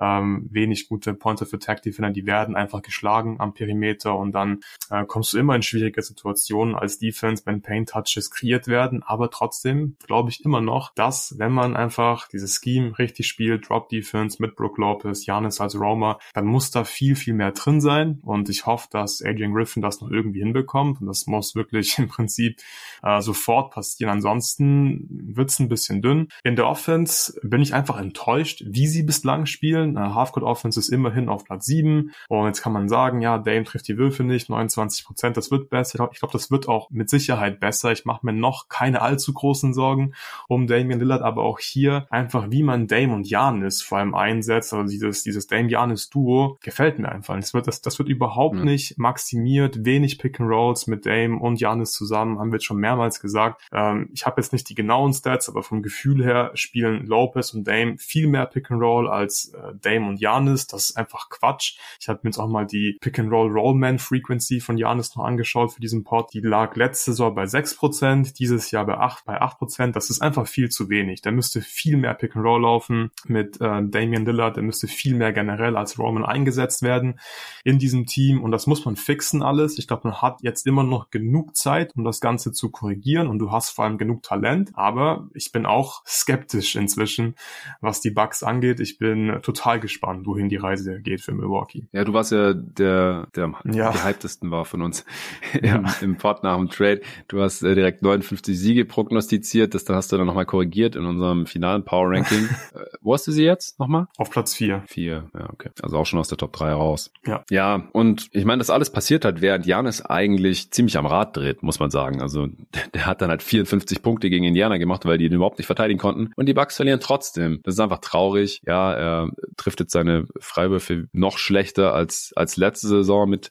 64 Prozent. Er trifft seine Dreier natürlich auch immer noch überhaupt nicht mit 25 Prozent, was die schlechteste Quote seiner Karriere nach seinem Sophomore-Jahr ist. Aber er ist inside natürlich immer noch überhaupt nicht zu stoppen. Das Ding ist, dass er halt meistens aus dem Face-Up agieren möchte, dass er oft auch als Pick-and-Roll-Ballhändler agieren möchte und halt nicht so gern als Rollman. Aber es ist, es wäre halt einfach unstoppable mit äh, Dame als Ballhändler. Ich meine, die können ja auch inverted Pick-and-Roll laufen. Dann sollen sie halt das machen. Dame settet den Screen und poppt raus, was weiß ich, aber ja, einfach ein Two-Man-Game mit den beiden. Du musst ja einfach ein Two-Man-Game entwickeln. Ja. ja, muss ja nicht nur Pick-and-Roll sein mit mit Dame als Ballhändler. Ja. ja, okay. Ich bin so gespannt, wie es weitergeht mit Milwaukee. Und bin auch gespannt auf unsere Top 3 jetzt. Ja, ich auch. Ich habe auf 3 die Sixers stehen. Ja, da habe ich die Sixers auch stehen. Oh, okay, okay, okay. Ich dachte nicht, das ist ja irgendwie ein Hot Take, die auf 3 zu haben und äh, die, die Cavs auf 2. Ich glaube, Celtics auf 1 ist relativ unstrittig. Ja, die Sixers stehen bei 8 und 3 auf Platz 2 in der Tabelle. Aktuell, ich habe die von 7 auf Platz 3 hier hochgeschoben. Also das ist quasi das Team, das mehr oder weniger mit den Bucks hier getauscht hat. Das ist auch der Hauptgrund, wieso die Bucks jetzt gleich so weit nach unten gefallen sind. Offense Platz 4 war auch eins der Teams, die Torben und David in der letzten öffentlichen Folge über jeden Tag NBA besprochen haben, als es um die besten Offenses der noch jungen Saison ging. Du hast dir die Sixers Offense auch in einem äh, Video, in der Videoanalyse genauer angeschaut. Das findet ihr auf unserem YouTube-Kanal. Jeden Tag NBA gerne auschecken und gerne auch Feedback geben. Luca will sowas jetzt öfter machen und es ist auf jeden Fall sehr dankbar für Feedback. Da kannst du gerne selber auch gleich noch was zu sagen. Ich wollte es auf jeden Fall jetzt hier schon mal ja. geplagt haben. Defense für die Sixers. Platz 10. Net Rating von plus 9 ist Platz 2 ligaweit und Platz 2 auch im Osten, denn auf Platz 1 sind die Celtics ligaweit sowohl als auch im Osten. Und wenn man dieses Net Rating hochrechnet, kommt man auf 61 Siege. Aber die Sixers sind kein 61-Siege-Team, oder Luca? Nein, das glaube ich nicht. Sie sind ein sehr gutes Team und ich bin sehr glücklich darüber, wie sie aktuell spielen, aber 60 plus Siege sehe selbst ich noch nicht. Nee. Ja, wir haben ja schon relativ viel über die Sixers gesprochen hier im Pod, weil wir schon ähm, ein paar Spiele von denen angeschaut und danach im Pod besprochen haben. Du hast schon das Video über sie gemacht. Mhm. Äh, was gibt's denn noch zu den Sixers, was wir jetzt noch nicht so wirklich besprochen haben? Vielleicht der Kelly Oubre-Ausfall. Ich habe es hier im Pod zwar schon im News-Segment ja. erwähnt. Der wurde irgendwie angefahren. Ich habe da jetzt heute gelesen, dass es irgendwie unklar ist, wo das genau passiert sein soll, weil es gibt, es ist nicht auf irgendwelchen Überwachungskameras zu sehen und so. Also es, es kann irgendwie nicht da gewesen sein, wo Oubre meint, dass es passiert ist, aber vielleicht war er auch verwirrt nach dem Unfall, man weiß nicht so genau. Ist ja letztlich auch irrelevant. Er ist auf jeden Fall angefahren worden, hat sich an den Rippen und anderen Körperstellen verletzt und fällt wahrscheinlich noch ein paar Wochen aus, soll aber schon wieder in der Training Facility der, der Sixers am Start sein. Wie sind die Sixers bisher mit diesem Ausfall umgegangen? Weil Ubre war ja durchaus ein wichtiger Scorer, nach dem Harden Trade ja auch Starter. Ja, danach durfte Batum erstmal für ihn starten. Der hat dann auch ein Spiel verpasst, wegen persönlichen Gründen. Dann dürfte, dann durfte Covington ran als Starter. Das hat auch ganz gut funktioniert. Und ich denke, das ist auch eine Stärke des Sixers, dass sie relativ viele brauchbare Wings haben nach dem James Harden Trade. Das war davor eine Schwäche. Und inzwischen kann man so Ausfälle ganz gut kompensieren nach diesem Trade. Und ja, vielleicht noch ein paar Punkte, die wir jetzt noch nicht angesprochen haben im Video oder in den letzten Pods hier. Also nochmal ganz kurz zusammengefasst. Im Video ging es halt vor allem um die Offense und die Sixers spielen einfach viel mehr in Transition jetzt. Top 10 in Transition Frequency. Ähm, haben da auch so ein paar Go-To-Actions, die sie laufen, wenn sie dann in Semi-Transition gehen müssen. Das gefällt mir richtig gut. Dass ähm, Maxi jetzt einen Breakout hier hat, ist natürlich extrem wichtig für Philly und das Two-Man-Game mit Maxi und Embiid funktioniert herausragend. Die Sixers holen außerdem viel mehr Offensiv-Rebounds als letzte Saison und da sieht man einfach den Einfluss von Nick Nurse. Das finde ich richtig gut, wie das bislang läuft. Tobias Harris möchte ich noch kurz erwähnen. Der spielt wirklich eine bärenstarke Saison. Der war immer so ein bisschen schwieriger fit und klar, total überbezahlt, aber dieses Jahr 20 Punkte, 66 Prozent True Shooting und der Typ, mhm. der spielt einfach aggressiv, der trifft schnelle Entscheidungen. Das habe ich noch nie von ihm so gesehen wie in dieser Saison. Attackiert den Ring, trifft dort 69 Prozent seiner Würfe. Also wenn Harris so weiterspielt, dann müssen die Sixers vielleicht den Cap Space ähm, darauf verwenden, Tobias Harris zu bezahlen oder ihn halt äh, zu verlängern. Dann haben sie keinen Cap Space mehr, weil das ist echt stark, was er bislang macht. Und dann noch ein Take. Ähm, Thinking Basketball hat vor kurzem auch schon über ein paar Defensive Player of the Year Kandidaten gesprochen und ich fand Embiid so stark in den ersten Spielen und normalerweise kommt er immer so ein bisschen langsam in der Saison und chillt, vor allem in der Defense mhm. ein bisschen in den ersten Spielen und ich war so ready, den Take rauszufeuern, dass Embiid für mich wirklich dieses Jahr ein ernstzunehmender Defensive Player of the Year Kandidat ist.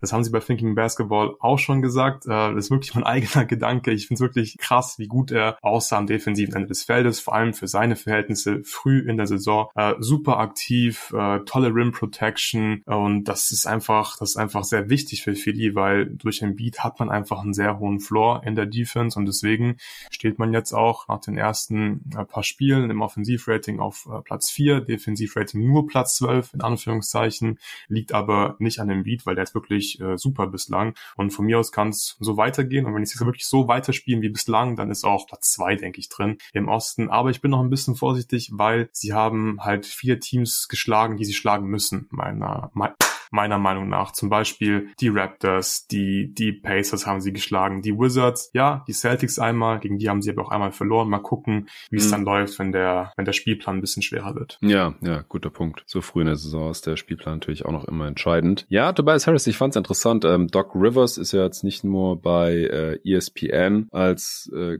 Kommentator, als Corner-Commentator oder Experte am Start, sondern er ist auch bei The Ringer gesigned und ist deswegen ab und zu mal bei mhm. Bill Simmons im Pod. Und äh, da hat er erzählt, also er macht da kein Hehl draus, dass er jetzt auch nicht so der größte James Harden-Fan war und wie der Basketball spielt oder gespielt hat für die ja. Sixers. Das ist schon mal ganz äh, interessant, dass auch sein Ex-Coach äh, das eigentlich ähnlich sieht wie wir. Und er hat erzählt, dass er mit Tobias Harris Kontakt hat oder mit ihm schon telefoniert hat diese Saison und dass Harris halt irgendwie äh, total happy ist, dass er jetzt endlich wieder frei ist und machen kann, was er will. Also wenn halt in äh, Philly die letzten Jahre jemand an der Leine war, dann war das nicht James Harden, sondern auf jeden Fall Tobias Harris. Und er ist jetzt äh, von der Leine und äh, belohnt es extrem. Und Doc Rivers ist ja auch jemand, der Tobias Harris über Jahre gecoacht hat, ja nicht nur in Philly, sondern davor ja auch schon bei den LA Clippers. Ja, und letztes Jahr war halt auch nochmal ein Down Year, also unter James Harden dann die gesamte Saison unter 15 Punkte pro Spiel. Und äh, jetzt hast, wie du schon gesagt hast, ist er bei fast 20, also macht fünf Punkte mehr pro Spiel, spielt auch mehr, muss man dazu sagen, dreieinhalb Minuten mehr pro Spiel allgemein. Unter Nick Nurse, die Minutenlast ist auch ein Thema, ähm, wo ich gleich noch drauf kommen wollte. Aber man sieht's halt, also Harris ist einfach viel aggressiver, ähm, wenn er in Transition nach vorne rennt, äh, Deep Seals, attackiert die ganze Zeit Mismatches, aus dem Post-Up und so. Schon äh, sehr, sehr nice zu sehen, auf jeden Fall. Und hilft natürlich auch diese Sixers Offense ungemein. Ja, Minuten pro Spiel, Maxi 38, das dürfte in der Liga relativ weit oben dabei sein. Harris 36,5, Embiid 34 pro Spiel, Ubre hat 29 im Schnitt gemacht, Merten auch. Macht es dir irgendwie Sorgen, gerade die 38 von Maxi? Ja, schon so ein bisschen, weil die Sixers haben auf jeden Fall noch einen Ballhändler zu wenig. So Patrick Beverly äh, verteidigt ganz gut und strengt sich auf jeden Fall auch an in der Offense, aber er ist halt limitiert. Also gerade in Sachen Creation, Playmaking für andere ist das schon ziemlich dünn und deswegen muss Maxi halt so viel spielen. Ich hoffe, dass man noch in der Saison ja durch einen Trade da so ein bisschen Entlastung schaffen kann für Maxi. Also jetzt nicht irgendwie all in gehen für einen Backup Point Guard, aber vielleicht einen größeren Trade, bisschen mehr Creation reinbekommt und dann denke ich, wird Maxi auch ja eher so 35, 36 Minuten spielen. Ja, das wäre natürlich gut. Es gibt noch einen Spieler, der mehr Minuten pro Spiel spielt. Hast du irgendeine Ahnung? Bei den Sixers oder insgesamt? Nee, in der gesamten Liga. Ich habe gerade mal nachgeschaut, weil das hat mich jetzt auch interessiert. Ich, ich wäre nicht drauf gekommen. Nee, ich wahrscheinlich auch nicht, weil normalerweise sind es ja immer die Nick Nurse Spieler, die die meisten Minuten spielen. Es ist Shaden Sharp von den Portland Trailblazers mit 38,5 Minuten pro Spiel. Ah, das habe ich heute noch gesehen. Stimmt, der spielt auch sehr viel. Okay, okay, krass. Nee, das war mir, war mir noch nicht untergekommen. Ja, auf drei ist Kevin Durant mit 36,6 Minuten, dann kommt der Bias Harris mit seinen 36,5. Also mhm. zwei Spieler in der Top 4. Joel Embiid ist auf Platz 30 mit seinen 34,1 Minuten pro Spiel. Eine Frage noch, warum nimmt Philly die wenigsten Dreier der gesamten Liga? Ja, das ist eine sehr gute Frage. Das habe ich auch ein bisschen überrascht. Der Stat ist mit meinem Schauen jetzt gar nicht so extrem aufgefallen, dass sie wirklich die wenigsten Dreier der Liga nehmen. Ich glaube einfach, weil sie mehr cutten, haben sie mehr Abschlüsse so aus der Floater Range und am Ring. Das ist ja auch grundsätzlich gut. Embiid nimmt immer noch jetzt nicht super viele Dreier, äh, lebt halt in der in der Midrange und außer Maxi, ja, gibt's ja niemanden, der jetzt auf der Dribble viele Dreier nimmt. Harris fühlt sich auch sehr wohl in der Midrange. Ich glaube, da kommt insgesamt einfach sehr viel zusammen, dass die Sixers dann äh, unterm Strich nicht so viele Dreier nehmen. Ja, ich glaube, ihnen gehen einfach so ein bisschen die Volume-Shooter, aber das ist ja so die Frage, was ist, was ist Henne, was ist Ei, aber wenn ich mir jetzt die Zahlen anschaue, dann nimmt da jetzt auch niemand deutlich weniger, als ich erwarten würde. Maxi knapp 10 auf 100 Possessions, ist okay, könnte mit der Quote wahrscheinlich sogar noch fast ein bisschen mehr drauf bomben mit seinen 43 Prozent. Merten nimmt 8 auf 100 Possessions, trifft auch über 40 Prozent. Ubre 8 mit 38 Prozent, Covington 7, Batum 6, Marcus Morris 5, Embiid 5. Ja, also es, es, es fehlen so ein bisschen die High-Volume-Shooter. Tobias Harrison nicht mal 4 3 auf 100 Possessions. Wow. Aber wie gesagt, dafür nehmen sie wirklich halt mehr Würfe am Ring. Letztes Jahr ja. waren sie auf Platz 16 in der Rim Frequency, dieses Jahr auf Platz 3 und bei den ganzen Embiid Double Teams kommt dieses Jahr einfach jedes Mal ein Cut und ein Layup ist mir lieber als ein offener Dreier, ehrlich gesagt. Deswegen finde ich es gar nicht ja. so super schlimm bislang. Nee, nee, es, es, es kam mir auch ein bisschen komisch. Also die Offense ja. spricht ja auch dafür. Okay, dann kommen wir zur Top 2 und äh, die scheint identisch. Ich habe die Cavs von 1 auf 2 runtergeschoben. Das äh, musste natürlich passieren. Die Celtics sind eine verdammte Maschine und die Cavs sind noch nicht so wirklich ins Laufen gekommen. Stehen noch gerade auf Platz 10 im Osten, weil sie fünf Siege bei sechs Niederlagen haben. Offense stehen sie nur auf Platz 19, Defense nur auf Platz 18. Es gibt ein negatives Netrating von minus 2. Das Netrating ist damit auf Platz 19 in der Liga und ich habe es ja vorhin schon gesagt, das ist so ungefähr gleich auf mit den Heat und auch Bucks, die ich viel weiter unten habe. Das ist das zehnt beste Netrating der Eastern Conference nur. Und wenn man 200 kommt man auch nur auf 37 Siege. Wieso habe ich die Cavs jetzt trotzdem noch auf Platz 2 und nicht viel weiter nach unten geschoben? Ja, äh, sie haben extremes Shooting-Pech gerade, was halt bei so einer kleinen Sample Size einen Riesenunterschied ausmachen kann. Sie haben die drittbeste Location E Field Goal Percentage, also sie nehmen sehr gute Würfe und sie haben eigentlich auch die Spieler im Team, die diese Würfe treffen können. Das tun sie nur bisher noch nicht oder die haben noch nicht so besonders viel gespielt, weil die Cavs verdammt viele Verletzte haben, aber jetzt keine Langzeitverletzungen oder irgendwelche Sachen, wo man Angst haben muss. Das passiert die ganze Zeit, sondern auch da würde ich sagen, bisher einfach viel Pech, dass Jared Allen und Darius Garland schon so viele Spiele ausgefallen sind. Okoro fällt auch immer wieder aus. Mitchell hat auch schon ein Spiel verpasst. Also die eigentliche Starting Five hat bisher relativ wenig miteinander gespielt und die Gegner treffen gerade über 40 Prozent ihrer Dreier, was normalerweise auch nicht über die restliche Saison passieren sollte. Geht es bei dir in eine ähnliche Richtung, wieso du die Cavs hier umdrehen gelassen hast? Ja, ja, das waren jetzt meine Gründe, die ich mir aufgeschrieben habe. Garland Allen haben Spiele verpasst, äh, Shooting, Pech und deswegen möchte ich hier einfach nicht überreagieren nach elf Spielen. Ich denke, die Cavs sind ein verdammt gutes Regular Season Team und ich habe nichts gesehen vom Prozess her, wenn die Spieler fit waren, wo ich sage, oh oh, da muss man sich irgendwie Sorgen machen, da läuft irgendwas gewaltig schief. Deswegen glaube ich, muss man da einfach abwarten. Die Cavs werden beim nächsten Power Ranking, glaube ich, schon mit einer viel besseren Bilanz dastehen. Ja, Garland hat nur sechs Spiele bisher gemacht, auch unter 30 Prozent seiner Dreier getroffen und äh, begeht unfassbar viele Turnovers, fast fünf Turnovers pro Spiel für Darius Garland in 33 Minuten. Das ist insane. Äh, das wird nicht so bleiben. Also das ist einfach nicht der Spieler, der Darius Garland ist. Der ist ein super Shooter und jemand, der jetzt nicht ständig den Ball wegschmeißt. Okoro hat nur sechs Spiele gemacht, Jared Allen hat nur sechs Spiele gemacht von den elf. Wie gesagt, also quasi die, die halbe Sechser-Rotation hat nur die Hälfte der Spiele gemacht. Das haut da natürlich schon rein und die Cavs haben eine solide Neuner-Rotation, aber danach wird's dann halt auch schon dünn. Also das tut dann halt weh, wenn diese Spieler ausfallen. Es tut weh, wenn Tristan Thompson spielen muss. Das war schon ab und zu der Fall. ja, neunmal. Der hat, der hat mehr Spiele als die Dudes, die ich gerade genannt habe, auch wenn er natürlich nicht so besonders viel spielt. Ja, ist schon witzig. Also letztes Jahr war er noch bei ESPN irgendwie im Studio und auf einmal ist er wieder ein NBA-Spieler und äh, ist hier in der Regular Season Rotation. Hätte ich auch nicht mehr gedacht. Ja, ja, aber ey, er ist erst 32, also so alt ist er noch gar nicht und er ist ja. natürlich eine Cavs-Legende des Titelteams ja. 2016. Das äh, darf man nicht vergessen. Ich wollte nur sagen, Max Struess hatte ja einen äh, sehr krassen äh, Start. Mittlerweile hat sich das so ein bisschen eingependelt, äh, trifft 35 Prozent seiner Dreier, muss jetzt auch ein bisschen mehr machen durch die Ausfälle, als es eigentlich sollte. Das kennen wir auch schon so aus Miami. Ich freue mich schon drauf, wenn er dann seine normale Rolle einnimmt. Macht jetzt äh, 14 Punkte, 6 Rebounds, 4 Assists im Schnitt, also durchaus solide. George Niang trifft bisher unter 30 Prozent seiner Dreier. Ich, ich sehe keinen einzigen Grund, wieso der nicht wieder äh, seine gewohnten weit über 40 Prozent versenken sollte, wenn dieses Team fit ist und die Sample Size ein bisschen größer geworden ist. Und Donovan Mitchell hat eigentlich auch einen guten Saisonstart erwischt mit seinen 29,5 und 5 im Schnitt äh, bei starker Effizienz. Ich wollte noch sagen, dass ich mir so ein bisschen Sorgen um Evan Mobley mache. Mm. Also jetzt nicht defensiv oder so, sondern ich finde es schade, dass er offensiv sich scheinbar nicht wirklich verbessert hat und das macht mir halt ein bisschen Sorgen, weil das hätte ich mir gewünscht ja. nach der Postseason. Ähm, teilweise wurde Mitchell ja auch dieses Jahr schon wieder ab und zu gedoppelt im Pick and Roll und Mobley, ja, tut sich einfach schwer im Short Roll die richtigen und vor allem schnelle Entscheidungen zu treffen und so ganz ohne Wurf auf der vier ist es einfach sehr schwierig. Also da muss ein bisschen was kommen und wenn das nicht wird in der Regular Season, dann haben halt die Cavs auch ein ganz hartes Ceiling in der Postseason. Ja, auf jeden Fall. Also das hatte ich mit dem Arne in der Preview, glaube ich, auch besprochen, dass die äh, Cavs in der Postseason auf jeden Fall davon abhängen, dass Evan Mobley sich offensiv weiterentwickelt. Ja. Bisher sieht es leider nicht danach aus. Also äh, zumindest konnte er jetzt hier nicht in die Bresche springen offensiv mit den ganzen Ausfällen. Ob es dann besser für ihn offensiv läuft, wenn halbwegs alle fit sind, dann das kann ich mir schon vorstellen. So, kommen wir zum letzten Team für heute. Es sind die Boston Celtics der Liga Primus bisher, deswegen natürlich folgerichtig auf Platz eins. Ich hatte sie vor Saisonstart auf Platz zwei, haben da jetzt aber eigentlich äh, für die Regular Season alle Zweifel beseitigt, haben neunmal gewonnen, nur zweimal verloren. Drittbeste Offense, zweitbeste Defense, das ist doch mal eine ordentliche Kombination. Wir haben sonst nur ein Team, das an beiden Enden des Feldes in der Top 10 überhaupt ist, mit den Sixers, die eben defensiv auf Platz 10 sind und die Celtics sind Top 3 in beidem. Das ist sehr, sehr insane. Das gibt ein Netrating von plus 16, sieht man nicht so oft. Das ist natürlich Platz 1 in der Liga und in der Conference. Und wenn man das hochrechnet, Luca, dann sind die Boston Celtics ein 72-Siege-Team. Uh. Ja, vielleicht, vielleicht knacken sie den Rekord der Warriors. Mal schauen, dieses Team ist wirklich Siege. unglaublich gut. 74 ja. Siege, ja.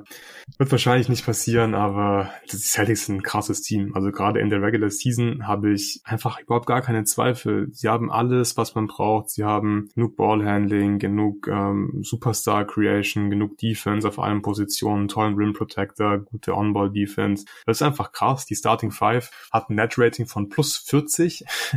ist zwar ein bisschen Shooting Luck dabei, die Gegner treffen nur Alter. 25 Prozent ihrer Dreier, aber ja, das funktioniert schon sehr gut mit Holiday und Borzingis. Für die Regular Season einfach nur Premium, dass man die zwei sich reinholen konnte. Playoffs habe ich immer noch so ein paar Fragezeichen, aber es geht ja hier heute um die Regular Season. Drew Holiday verteidigt in einem Spiel mal Jordan Beat, im nächsten Spiel den gegnerischen Point Guard. Kann man auch machen. Damit hast ja. du auf jeden Fall ziemlich viele Optionen, wenn du halt jemanden wie Drew Holiday in deinem Kader hast und Porzingis ist halt ein verdammt guter Rim Protector, kann Drop Defense spielen, genau das, was Masula machen möchte und passt offensiv halt perfekt ins Five-Out-System, knallt vorne die Dreier rein. Ich habe einfach keine Fragezeichen, was die Celtics angeht in der Regular Season. Ja, Gesundheit vielleicht ein bisschen. Porzingis fällt gerade aus, der hat sich das Knie angehauen ja, okay, an ja, Julius ja. Randle zum Beispiel. Es ist, sollte jetzt nichts mega Schlimmes sein, aber hat jetzt halt das letzte Spiel verpasst und äh, heute Nacht wird er wohl auch nicht spielen. Jalen Brown ist, glaube ich, krank, wenn ich es richtig gesehen habe. Also auch nichts Wildes. Und das Ding ist halt auch, wenn so ein, zwei von denen mal ausfallen, dann ist es noch nicht besonders schlimm, weil sie einfach eine ultra starke Starting Five haben und dahinter haben sie auch noch ein paar Dudes, die dann einfach in die Rotation aufrücken können, äh, mit dem man weiterhin quasi dasselbe Spacing hat, weil das gute Shooter sind. Allen voran natürlich Sam Hauser, der 45 Prozent seiner Dreier knallt von der Bank. Überhaupt dieses Team, was es an Shooting aufbietet und damit halt auch an Spacing, weil die alle verteidigt werden müssen, ist unfassbar. Sie nehmen die meisten Dreier der Liga. Äh, Tatum trifft 40 Prozent, Holiday 34, äh, Jalen Brown 36, Derek White 43, Porzingis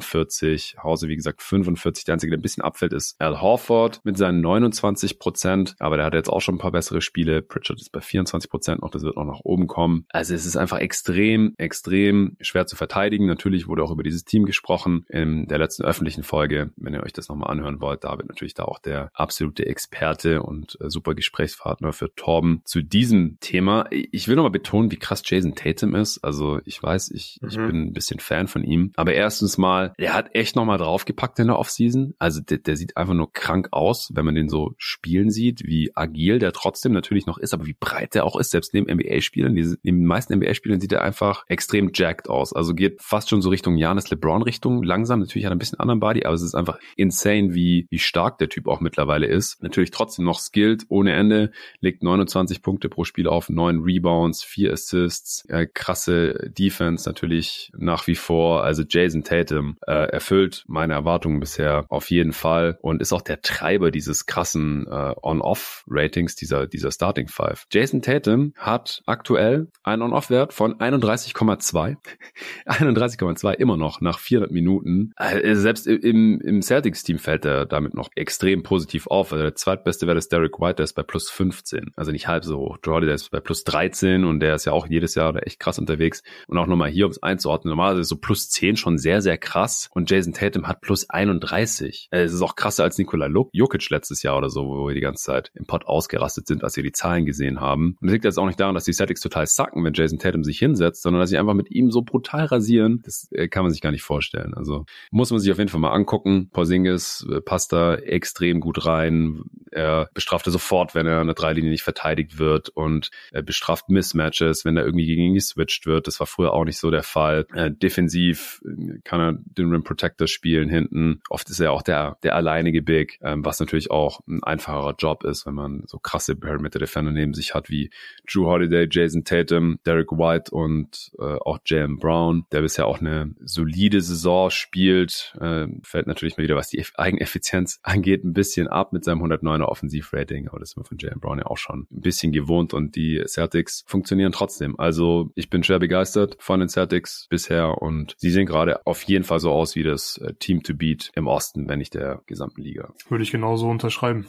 Fein. Wenn du nichts mehr hast zu den Celtics, dann sind wir da durch. Jetzt haben wir noch, äh, wie angekündigt, zwei, drei News zur Western Conference. Äh, kurz deine Gedanken zu Draymond versus Rudy. Für die Leute, die es nicht gesehen haben, wahrscheinlich haben es die meisten gesehen. Solche Sachen gehen dann auch mal schnell viral und jeder bekommt es irgendwie mit, obwohl es nicht so super relevant sein sollte eigentlich. Aber früh im Spiel, Play-in-Spiel, Wolves gegen Warriors haben sich Clay Thompson und Jaden McDaniels in die Haare bekommen. Clay Thompson hat, und ich mag den Move ehrlich gesagt auch nicht als aktiver Basketballer, äh, wurde von also Jaden McDaniels wurde von Clay Thompson ausgeboxt, aber nicht wie man es eigentlich macht mit dem Körper, so mit dem Arsch oder mit dem Rücken, sondern mit dem ausgestreckten Arm und die Hand ging halt so an den Hals. Also frage ich mich halt auch, Clay Thompson, was machst du da eigentlich? Finde ich auch nicht geil und, J und Jaden McDaniels fand es auch nicht geil. Wollte sich dann diese Hand da entledigen, aber Clay hat erst irgendwie nicht richtig losgelassen und dann hat Jaden McDaniels Clay auch an seinem Jersey gepackt, an derselben Stelle und haben die also sich so ein bisschen im Kreis gedreht und getanzt und an ihren Jerseys gerissen, bis das von Clay zerrissen war.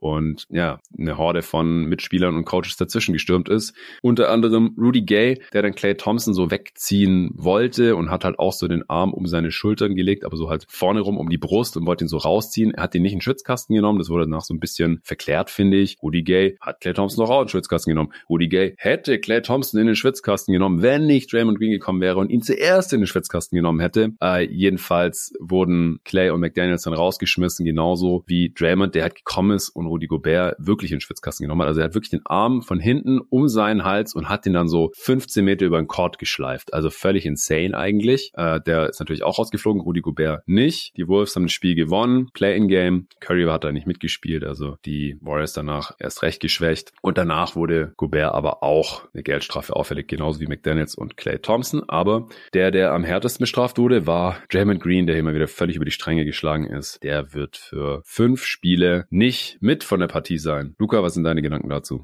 Ja, total bescheuert von Raymond Green, aber passt ja gut zu ihm, so eine Aktion. Es war total unnötig äh, total übertrieben von ihm auch und er schadet seinem Team halt immer wieder mit solchen dummen Aktionen. Ich weiß nicht, wie auf die Idee kommt, äh, da Gobert so anzupacken und dann übers ganze Spielfeld zu zerren, verstehe ich nicht. Total drüber und völlig äh, gerechtfertigte Strafe. Ja, da sind wir uns einig. Also fünf Spiele kommt selten vor, aber vollkommen gerechtfertigt und vor allem ist äh, Draymond halt ein Repeat Offender, ein Wiederholungstäter, wie es das NBA Liga Büro dann ja auch gerne bezeichnet und ja, dem müssen ja einfach seine, offensichtlich leider seine Schranken aufgezeigt werden. Er hat innerhalb des letzten Jahres Jordan Poole, sein eigener Teammate im Practice, wo es theoretisch niemand gesehen hat, aber es passiert, aufs Maul gehauen. Dann äh, Sabonis ist er in den Playoffs auf den Brustkorb getreten und dann aus, ich will es gar nicht mal so viel weiter zurück in die Vergangenheit gehen. Draymond Green fällt einfach immer wieder mit so einer Scheiße auf und wurde jetzt hier völlig gerechtfertigt für diese Aktion gegen Gobert gesperrt. Dann haben wir äh, Buyout News und ein wahrscheinliches Signing von Daniel Theiss. Ich habe in einem Supporter-Pod die Woche ja schon drüber gesprochen, dass äh, Thais wahrscheinlich rausgekauft wird. Es gab diese Gerüchte, dass er irgendwie zu den Clippers will oder dass sie Interesse an ihm haben. Was glaube ich, habe ich mir mal kurz die Verträge der Clippers angeschaut im Pod und hat gesagt, nee, also die werden nicht für den traden, werden dann Buyout. Und dann habe ich äh, spontan noch die News gesehen, dass Thais nicht spielen würde nachts gegen die Sixers müsste es gewesen sein. Aus äh, persönlichen Gründen habe ich schon gedacht, oh oh,